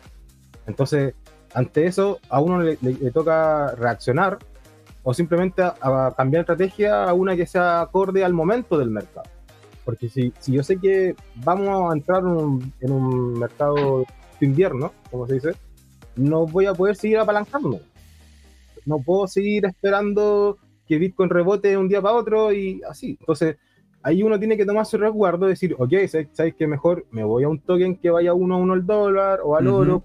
El mercado general va a caer. Y eso es algo que no podemos dejar de, ver, porque uno siempre piensa que vamos a subir, subir, subir, to the moon, pero de repente el costalazo ha sido fuerte. Entonces, de hecho, me pasó el año 2020 que, que la, crisis eh, que se llamó COVID-19 afectó a todos, a todos, y las criptomonedas son de alta volatilidad. Eso no lo podemos dejar de ver. Entonces, tenemos que tener un refugio también dentro de las mismas criptomonedas. Y eso es, no solamente operar, sino que a veces quizás es tranquilizarse y dejar de operar. O sea, tú dirías que en este, este es un buen momento entonces para desvincularse de, la, de, la, de las cripto eh, como Bitcoin, Ethereum y el resto de otras para acercarse o comprar eh, USDC, DAI y en el peor de los casos USDT? Es que también una estrategia puede ser volver a Bitcoin. Quedarse ah, solamente en, no simplemente, eso ya va en cada uno. Si uno prefiere a, otro token que sea USDC, USDT, ya es personal. Pero uno como maximalista va a, refugiarse en Bitcoin. Ahora, ¿por qué eres maximalista tú? Eh, ¿Qué, propiedades ves en Bitcoin que no, no encuentras en el resto de los proyectos? La principal, yo creo, ventaja que tiene Bitcoin con cualquier otra criptomoneda es Satoshi Nakamoto que al tener este personaje no sabemos quién es, obviamente, pero tampoco lo puede modificar. Las reglas que, dejó claramente establecidas en el white paper permiten que confiemos en Bitcoin y no, nos despertemos el día de mañana y alguien diga, oh, voy a imprimir 21 millones más, como en el caso de Ethereum, que sabemos que quiere evitar líquido, pero nada, nada evita que lo haga. O sea, en algún momento puede suceder o no, pero al ser un ser humano tenemos el riesgo. Eh, las otras criptomonedas no han demostrado ser mejor que Bitcoin. No, no se han eh, establecido como un verdadero refugio de valor. Usted mencionaba el tema del Litecoin. Era la, es la copia de Bitcoin. Simplemente que con un bloque más grande, con una cantidad de moneda mayor. Estaba para mí, punto de vista, secuestrada. Por los grandes ballenas, los grandes inversionistas que entraron primero y ellos son los que no dejan que suba el precio. Entonces, dentro, dentro de la perspectiva que uno tiene que tener, por ejemplo, cuando conversamos el tema de la, de la convención, eh, Bitcoin como moneda curso legal también es, algo súper interesante. Puede dar toda la transparencia, dar toda la fe eh, en la tecnología blockchain que está atrás, sabiendo que no va a ser modificado. Entonces, con eso nos genera como un piso. Por eso yo creo que va a tener siempre una ventaja por sobre las criptomonedas. Pero ponte tú, eh, una de las cosas que dice de forma consistente Jorge es que el tener otro tipo de monedas aparte de Bitcoin es, una falsa diversificación. Tú, tú, tú, Luis, ¿qué dirías? Eh, en el sentido del riesgo, claramente es, es, verdad, porque uno al ir a una altcoin aumenta el riesgo. Por ende, sería una falsa diversificación, porque uno busca o está acostumbrado a decir que mientras mayor eh, diversifico, bajo el riesgo sistemático. Pero dada la volatilidad del otro, activo, que es más volátil que Bitcoin, uno está aumentando el riesgo. Entonces, por ende, no se estaría diversificando. Por eso yo, digo como Bitcoin como refugio y, en caso de crisis, Bitcoin no. ¿Por qué, ¿Por qué, dirías tú que a, mayor riesgo no hay diversificación? ¿En qué sentido haría eso? Porque, porque cuando uno busca poner los huevos en diferentes canastas es para bajar el riesgo. Es porque decir que en caso que una, un activo, para no hablar de criptomonedas, falle, tengo las otras activos que me van a generar igual rentabilidad en mi cartera. Eh, aquí eh, se da lo contrario, de que si fallan las otras, estoy perdiendo más eh, capital que estando en Bitcoin. ¿Se entiende? Ya, o sea, tú, dirías que entonces las inversiones fuera de lo que sería la moneda Bitcoin se vieran como un caso aparte y ojalá casi como en un fondo aparte de alto riesgo, dejando dentro... ¿Ah? Un porcentaje del capital. Ya. O sea, uno puede destinarlo a, criptomonedas como altcoin, como más riesgosas, el 10%, por ejemplo, el 20, el 30%, pero siempre dejando la mayoría en Bitcoin. Si es que uno no quiere estar full arriesgado. Y tú ponte, tú, tú, ¿cuál, es, ¿cuál es más o menos, no, no tienes por qué decirlo exacto, está bien, no cero presiones, pero más o menos, ¿cuál es, tu, cuál es la distribución de tus activos en, el portafolio que más manejas tú? Sí, no es problema. Eh, yo siempre tengo un 35% en Bitcoin, sí o sí, como sagrado. Y obviamente ha bajado, de repente ha fluctuado. Y otro 20, 30 con Ethereum. Y el resto, 25, 30 lo voy manejando también entre las top 10 que sería del, del crypto market. Pero de repente cambia muy rápido el top 10 y no alcanzo a tener todas las monedas. Y ahí de repente simplemente me, mantengo en 4 o 5 nomás en ese, en ese porcentaje. Dijiste, Crypto Market, entonces tú, tú, te manejas netamente con monedas que se transen a nivel local, en los exchanges locales? No, no, no, perdón, el mercado cripto en general, como Coin, Ah, ya, ah, ya, Pero no, yo transo en afuera, eh, partí con Binance También he ocupado otro, otro bolsas de Estados Unidos, o sea, otras casas de cambio, exchange como Paxos y Crypto.com me llamó la atención también hace poco porque tuvo una muy fuerte campaña de en el Super Bowl. No, de antes, de antes, de antes. El Super Bowl fue ahora. Ah, de antes bueno. que tiene a Matt Damon como principal cara visible. Ah, bueno, si tiene a Matt eh, Damon, entonces hay que invertir ahí, pero es que, pero es, que es lógico, es Matt Damon. Exacto. Eh, tiene el, estadio de básquetbol de los Angeles Lakers también como su nombre. También, también. Eh, y creo que también bueno, hicieron un gran trabajo de, quema de, tokens. Sí. Entonces eso hizo que su, su principal subiese. Entonces, en ese sentido, buscando varios exchanges para no tener los mismos problemas que si me quedo con uno solo, eh, pues que en ese exchange o si me cerran una cuenta o, algo, después no, me quedo, no, puedo seguir operando. Entonces, creo que tiene varias plataformas. ¿Y tú utilizas DEX? Onda, de, ¿Cómo se llama? Eh, exchange, pero descentralizado. ¿O prefieres tú la seguridad que te puede entregar un exchange centralizado? Ambos, no, sí, he utilizado DEX, eh, los PancakeSwap eh, los primeros que utilicé, ahí con Alonso que también se mandó muy buen dato esa vez, y era un poco para soltar la mano, para poder viendo y darle esa, esa oportunidad a, la, a los exchanges descentralizados. Y poco a poco me fui metiendo en varios más, pero algunos que fueron demasiado eh, como subidas y bajadas rápido, pump and dumps, y hackeados también, que ha pasado. Entonces ahí es donde uno dice, chuta, que hay un poco de temor, pero es parte del riesgo. Y, es parte del riesgo, ¿cierto? Claro. Entonces, el tema es que al principio te pasa que solamente sube, sube, sube y después cuando empieza a bajar te entra el pánico. Y ahí es donde se te va todo el, manejo del riesgo, que es que uno que tiene que tener.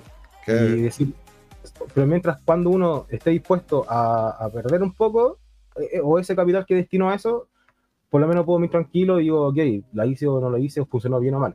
Claro, es como dice el gran Mike Tyson. Pero tú colocaste a Mark Twain. Yo te converso de Mike Tyson. Porque todos tienen un plan hasta que reciben un golpe en la boca. cuando, cuando te pegan un punch, ¿no es cierto? Ahí ya el plan. Y ahí es donde tenéis que ver. Avancemos en la presentación porque ve, que tienes más slide ahí.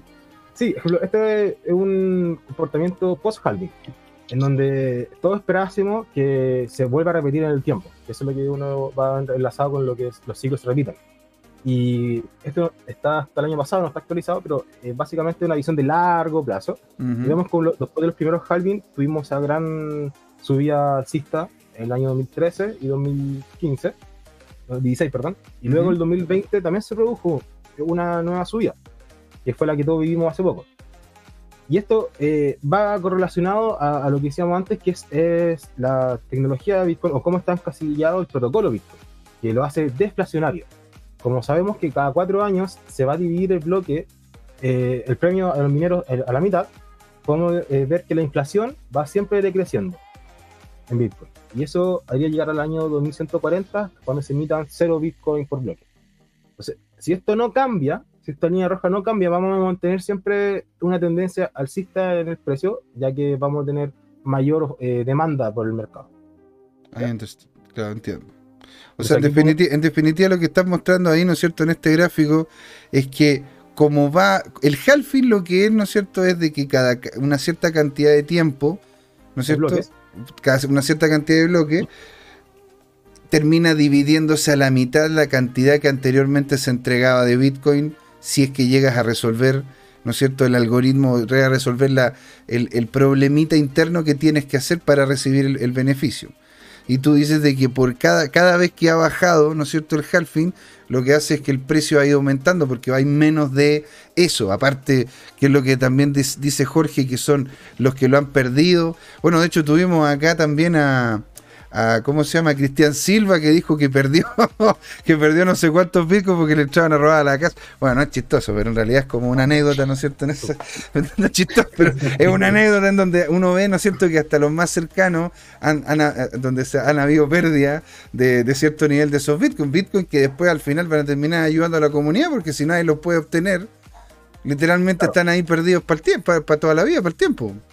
Claro, es, es como el premio consuelo, donde uno dice, al menos voy a hacer quizá que suba el precio. O quizá, bueno, sí. Pero a ver, ya, ok, ya. Oye, cambiemos de tema. Entonces, dice, ya, el indicador es técnico, dale. Entonces, eh, para complementar también lo que es análisis técnico, eh, nos habíamos quedado eh, los principales indicadores de análisis técnico, y yo los clasifico, y la mayoría de los libros, textos se clasifican en cuatro, y son herramientas estadísticas que permiten determinar el comportamiento futuro del mercado, mm. donde podemos tener eh, análisis, o sea, indicadores de tendencia, momentum, volatilidad y volumen. Y la gracia de la tendencia es que pueden permitir cuando eh, es alcista bajista, obviamente, pero cuando estamos a favor o en contra del mercado. Si uno se mantiene por cierto nivel, vamos a ir siempre privilegiando posiciones a favor, de cierta forma. Mm. Y, es muy rápido, y es muy rápido de identificar. Los que son también interesantes son los, indicadores de momento, en donde tenemos que son una familia de osciladores. Y estos miden la velocidad de los cambios de los precios. Y, esto nos permite eh, identificar cambios de tendencia. Por mm. eso, eh, yo el que más recomiendo es el RSI, ya que ve la fuerza, ve la fuerza que hay detrás con estas variaciones, si es que son muy grandes o no, mm. te permite que haya un, cambio después de tendencia, ya sea alcista, bajista o, o al revés. El RC es muy sexy, güey. Porque, a ver, aparte, aparte, ¿cachai? De que te está diciendo no solamente si es que, si es que el mercado está barato está caro, lo que te está diciendo este weón es que en, definitiva lo que estáis tratando de ver del mercado es a ver cuáles son los movimientos. ¿Realmente ha habido movimientos al alza o movimientos a la baja? Si ha habido mucho movimiento a la baja, el RSI baja, baja, baja, baja. Y lo mismo pasa al revés. Entonces te va mostrando dentro, de un, dentro de una banda de entre 80, o sea, bueno, uno, uno lo puede arreglar, ¿me entendí? Es costumesal, pero entre, entre 30 y 80, entre 20 y 80, entre 40 y 70, pero hay una barra en la cual incluso uno puede, uno puede jugar con eso. Ahí la vamos a ver también. Con los mismos bots, por favor, démosle. Ah, sí, sí, ahí tengo el ejemplo. Y el otro sería los indicadores de volatilidad, que el más conocido es la banda de Bollinger. Y eso nos permite eh, ver eh, cómo son los cambios en el precio del mercado durante un periodo de tiempo específico. Mm. La gracia es que si es más grande o cuanto más rápido cambian, mayor es la volatilidad. Mm. Y si son despacitos, es que la, volatilidad es menor. ¿Y, por qué no, no importa la volatilidad? Porque como trader de repente si vemos que se disparó mucho el precio, vamos a vender para, para pensar que va a volver a bajar a un, nivel calculado y volver a recomprar ya sea más Bitcoin o más Ethereum, la moneda que uno espere. Entonces, como para nosotros es importante que haya volatilidad también. Bueno, para el trader sí, para el holder no mucho. ¿Me entendí? Porque claro, el holder está yendo a mediano largo plazo. Lo cual encuentro entretenido este panel, ¿ah? porque estoy, estoy yo que soy poliamoroso, ¿no es cierto? Que a mí me encanta todas las cripto, me gusta, me gusta, ¿no es cierto?, investigarlas, meterme a, concho en cada una de ellas, saber cómo funciona, invertir en ellas. Porque siento que estoy invirtiendo en la industria. Y aquí la verdad que está un un Bitcoin maximalista holder y un Bitcoin maximalista trader. O sea, es que esto, esto es un panel de oro, la verdad. Está, está, genial ahí para poder avanzar. Y ahora, ¿qué, es lo que vendría en la presentación? Bueno, hablando un poquito del volumen, o vamos a un ejemplo donde tenemos un gráfico mensual. Eh, una particularidad que yo siempre recomiendo es utilizar gráficas en Heikin H. En, otro, en las clases, los cursos yo especifico cómo se calcula, pero la gracia es que no se toma la vela, o sea, no se toma los datos de la vela actual. Por ejemplo, si quiero que esta pintarla verde, tengo mm. que tomar el precio de cierre y apertura de la vela anterior, dividido en dos, y ahí tengo el precio de apertura ahora. Entonces, ¿eso qué significa? Que va suavizando la, tendencia y me permite identificar claramente si es alcista o bajista con, con, la mayor cantidad de velas rojas o verdes, como que es un filtro. ¿Ya? Eso es algo que recomiendo yo. Eh, luego están las medias móviles que a, medida de su periodo van apareciendo, ya que necesitamos, por ejemplo, con la María de 20 periodos, 20 velas verdes o rojas para poder calcular un punto. Mm. La roja tengo de 50 y la azul es 200, pero no aparece aquí. Todavía no están las 200 velas para graficarlo. Entonces, lo que decía anteriormente, que cuando el precio esté por sobre las medias, voy a privilegiar opciones de compra, pero una vez que hay cruces, voy a empezar a, tomar, a tomar ventas. Entonces, eso me permite eh, tomar una decisión cuando pase algo y ya sea programado o no, pero puedo decir ahora vendo o ahora compro. Mm. Es importante las medidas móviles. Eh, también podemos ver que cada halving el precio se ha disparado, pero eh, ha tenido una pendiente diferente. No, esto al principio estuvo muy, muy, muy fuerte esa pendiente, bien empinada, luego un poquito menos, y después la tercera como si estamos pensando que agarramos ahora un doble texto, ya estaría mucho menos pendiente, con menor grado de mm. inclinación, así. Entonces eso es algo normal de la industria que está tomando madurez. Yo no lo veo como que se está desinflando Bitcoin o que perdió la gracia de la tecnología, sino que es algo eh, normal al haber mayor adopción, como también mayores actores, como los institucionales, que quieren también tomar parte de su tajada, entonces hacen que el precio no se escape mucho, se mantenga ahí un cierto rango. Y mira, de hecho, lo, estuvimos viendo un gráfico muy similar con Jorge, ¿no es cierto?, en la primera parte del programa, y él comenta sobre las tres velas rojas que están justo ahí al final de ese gráfico. Porque, porque si te fijas bien, ¿no es cierto? El, eh, primer invierno cripto que tuvimos por ahí con el 2014, ¿sí? Fueron tres velas rojas y de ahí se fue para abajo. El, ¿Cómo se llama? Después tienes otro muy parecido en lo, que, en lo que terminó siendo la el segundo invierno, ¿no es cierto? Después del segundo halving. Y de ahí ahora estamos viendo si es que tenemos un tercer invierno, ¿no es cierto? Si es que se consolida esa baja final. ¿Tú cómo ves, cómo lo ves eso? Por ahora todavía no hay una confirmación. Lo que sí me tiene con un ojo atento es que hay un doble techo. el gatito. Estas velas que tuviese, estuviesen en el máximo, cercano a los 65 mil, 67 mil dólares, no superaron eh, los precios de los cierres, por ejemplo. Solamente hicieron máximo, ¿no? Y hubo mm. rechazo. Lo mismo pasa ahora. Vemos que los mínimos que deberían ser una tendencia bajista cada vez menores, acá hubo un retroceso y volvió a, subir. Acá lo mismo. Si este mes no hace un nuevo mínimo, podría volver a repetirse un ataque al máximo anterior. En cambio. Mm. Pregunta: ¿cómo incide, ¿cómo incide en tu análisis el hecho de que, la verdad, mirando abajo, los volúmenes son mucho más pequeños y, son poco significativos. Eso, eso, iba a preguntarme. Jorge, qué fantástico trabajar contigo. Maravilloso. Salud por eso. Salud. Muy buena pregunta. Muy buena pregunta. En ese sentido, el volumen es un indicador más que nos tiene, tiene que ir acompañando a nuestro análisis. Y mm. si en este caso vemos que hay una escasez de volumen, ya nos está dando una alerta. De decir, ojo, no hay fuerza o no hay cantidad de compradores o de toros que lleguen para poder romper el techo que se generó acá. Por ende, si comienza a bajar y vemos que aumenta el volumen otra vez, si empieza a tener una tendencia alcista el volumen, es decir, cada vez va a tener mayor transacciones mm. y, el precio sigue bajando, es que la tendencia bajista es fuerte. Ahora dime una cosa, eh, ¿dónde ves la capitulación y, y cuándo podemos hablar propiamente de capitulación ahí? Para mí es que se genera un nuevo mínimo. Ya, pero, pero, con un volumen significativo también, ¿no? y con volumen, sí, con volumen el está clarísimo que es un pico de volumen y, una caída del precio enorme. Claro. No, la, de la roja. No, el mínimo. Busca, busca el mínimo después del ciclo. Mira, viene, viene el alza, después viene la corrección y ahí viene una capitulación. Ya. Claro, pero falta mucho para eso todavía. Primero tendríamos que tener una confirmación de tendencia bajista. Ya. Acá, acá todavía no cambiamos tendencia bajista. Ya. Entonces, ¿cómo vemos eso si hacemos un nuevo mínimo? Si la vela de este mes eh, es de menor nivel que esta, o si comienza a atacar las medias móviles. Esto es un gráfico mensual, por lo que se demora mucho en suceder.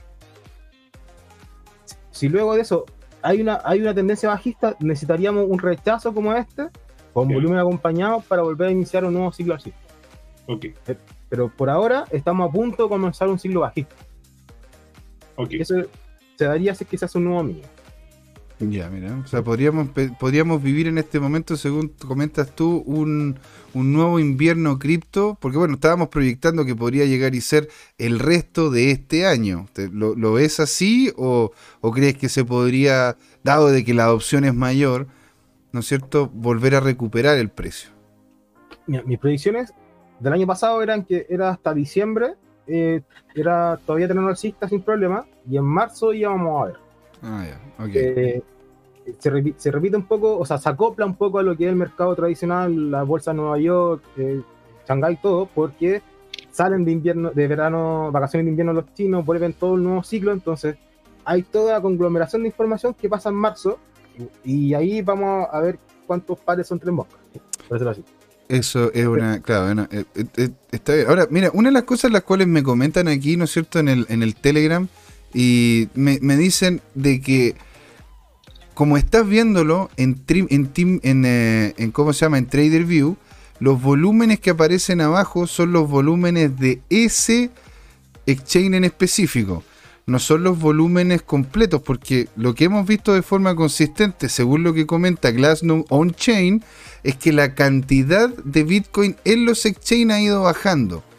¿Sí? Ahora, eso, eso implica de que hay una dinámica, que era lo que conversamos también con Jorge, una dinámica muy fuerte tras bambalina sobre temas OTC.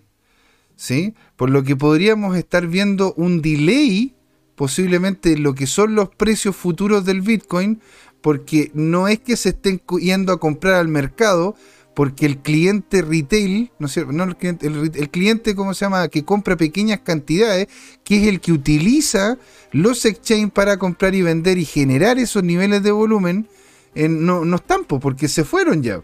Porque en este momento están, los institucionales, más que nada los que tomaron, ¿no es cierto?, el Bitcoin a un precio de hace, ¿qué? ¿Un año? ¿Dos años? No, menos, menos, menos, menos. Hace, un, hace ¿cómo se llama? ¿Un año? Un, año y algo? ¿Te das cuenta? Entonces, eh, ¿tú lo ves como de esa manera en el momento de que estás haciendo la evaluación, la evaluación eh, técnica del, activo, cuando estás viendo los gráficos? claro, es verdad. Aquí solamente muestra los gráficos, las transacciones de, de Bitstamp, por ejemplo. Claro. el, el, pero pasa que con el arbitraje, las personas, los inversionistas, como que nivelan los, los, flujos. Entonces, uno va a ver que se repite en varios exchanges que hay una escasez. Y ahí donde uno va, va dándole mayor enfoque o énfasis al análisis. Pero saber a ciencia cierta todas las transacciones de Bitcoin, para eso mejor lo hago on-chain y veo las métricas que uno tendría que analizar de otra forma. Pero vamos a tener lo mismo replicado otra vez que hay bajo mm. volumen, las transacciones son, son escasas a veces, y eso genera que, que, no avance mucho en la adopción, pero es algo más fundamental. Si yo veo que el precio comienza a bajar y el volumen empieza a aumentar, me asusto. Mm. Entonces, de repente hay que verlo con doble ojo también, con dos lucas, como en el sentido en que va a depender el nivel, si es soporte o resistencia en donde estamos situados estamos teniendo un rechazo o, una proyección para romper. Entonces, es, igual es poco claro el volumen por sí solo. Tiene que ir acompañado por más métricas. Ya, entiendo, perfecto. Ahora, nos estamos acercando al final del programa, ha sido una conversación fantástica, ¿sí? Bueno, de hecho aquí también nos están empezando a, a responder algunos amigos, dice, estaba viendo el directo en un dispositivo que no accede a links. ¿Pueden compartir el Telegram, por favor? Sí, encantado, te lo compartimos. Ahora, este, mira, ¿a ti te parecería, Luis, de que tuviésemos una, segunda oportunidad en donde ya entremos, pero deep dive a lo que son lo, a lo que son cada uno de esos cada, pero mira muestra, muestra cómo se llama el, anterior y entremos en cada uno de esos donde imagínate poder incluso tener un ciclo completo en donde cada programa en que nos juntemos veamos, veamos como unos tres de cada uno. Medias móviles, soporte, resistencia, Fibonacci. Después AMD, ADX oscilador. Y el último el RSI, las bandas, porque las bandas de Bollinger hay que explicarlas a detalle, porque el tío Bollinger la hizo de lujo. Ese, es, mira, si yo tuviera una polera, tendría la polera con la cara al tío Bollinger, y aparte con su mita, ¿no es cierto?, con todo lo que corresponde. ¿Les parece que hagamos una segunda de aquí a unas semanas más en donde bajemos esto a temas técnicos ya, el, dato duro? Sí, por supuesto. Qué maravilla. Está todo fríamente calculado, José Miguel. Mira, está todo fríamente calculado. Entonces, yo quisiera que fuéramos haciendo ya un cierre, ¿no es cierto?, de la conversación. Luis, ¿dónde te podemos encontrar? Cómo la gente puede saber de ti, ¿no es cierto? ¿Dónde te pueden llamar las, las fan, las calcetineras que les dice Jorge? bueno, Yo no he dicho eso, se lo dices tú. No, todos son bienvenidos. Cualquier duda, eh, siempre voy a estar aquí dispuesto a responderla, ya sea, ya sea a través como mi rol de asesor de la ONG. Pueden mandar un correo a luis.chiquiris.org y eh, si quieren también asesoría de trading, pueden entrar a la página y pedir una cotización o ya sea por Twitter, Instagram, WhatsApp, dejo todo mi dato ahí. Y siempre disponible a cualquier duda, que hay información de una más, no es la verdad absoluta, simplemente yo los insto a todos a que hagan su propio gráfico, su propio análisis y así puedan tomar su propia decisión. Maravilloso, señor. Qué estupendo. Don Jorge, las últimas palabras para hacer el cierre ya. Me cambiaron esto, ahora nos vamos a quedar. Muchas gracias. Yo los invito a seguir viendo en Twitter, arroba tu CryptoTime, donde hemos estado publicando algunos de estos analistas, tanto alcistas como bajistas, para que cada uno haga su propia ponderación en el time frame o ventana de tiempo que, que le sea más eh, ad hoc, más, más apropiado a su, a su horizonte de inversión. Maravilloso. Aquí José Miguel dándole las gracias a todos los que participaron. ¿Quieres decir algo más, Luis? ¿No? No, muchas gracias a todos ahí que están escuchando, que den like nomás y cualquier duda que nos escriban. Exactamente, muy bienvenidos todos. Aquí les vamos a dar la gracias a Tomicro 2021 que Diego le, respondió, ¿no es cierto?, a un spammer que al parecer empezó a involucrarse acá. Y a Miguel 300.001 que la verdad que también nos ha comentado y nos hizo un par de preguntas las cuales intentamos responder de la mejor manera. Muchas gracias Luis por estar, por estar con nosotros. Vamos a volverte a tener, ¿no es cierto? Seguro. Gracias Jorge por estar ahí, ¿no es cierto?, ser partner de esto. Acá José Miguel dándole las gracias a todos y despidiéndose porque esto fue Crypto Time ¿Por qué, Jorge? Porque es hora de hablar de Cristo. Así es, señor. Ahí nos vemos. Chao, chao. Chao, gracias. Que bien. Gracias, encantado. Hola amigas y amigos, antes de irnos les queríamos recordar que esta comunidad CryptoTime la hacemos todos, así que siempre invitados a nuestros canales de difusión en Twitch, Twitter, YouTube, LinkedIn y Facebook. Búsquennos como CryptoTime, con I latina, así, latinos como nosotros. Los esperamos para intercambiar información, hacer nuevos amigos y conexiones en este hermoso mundo del blockchain y las tecnologías descentralizadas. Los invitamos a suscribirse para recibir información sobre nuevos episodios y les mandamos un gran saludo de acá, Jorge Gatica y José Miguel. Nos vemos.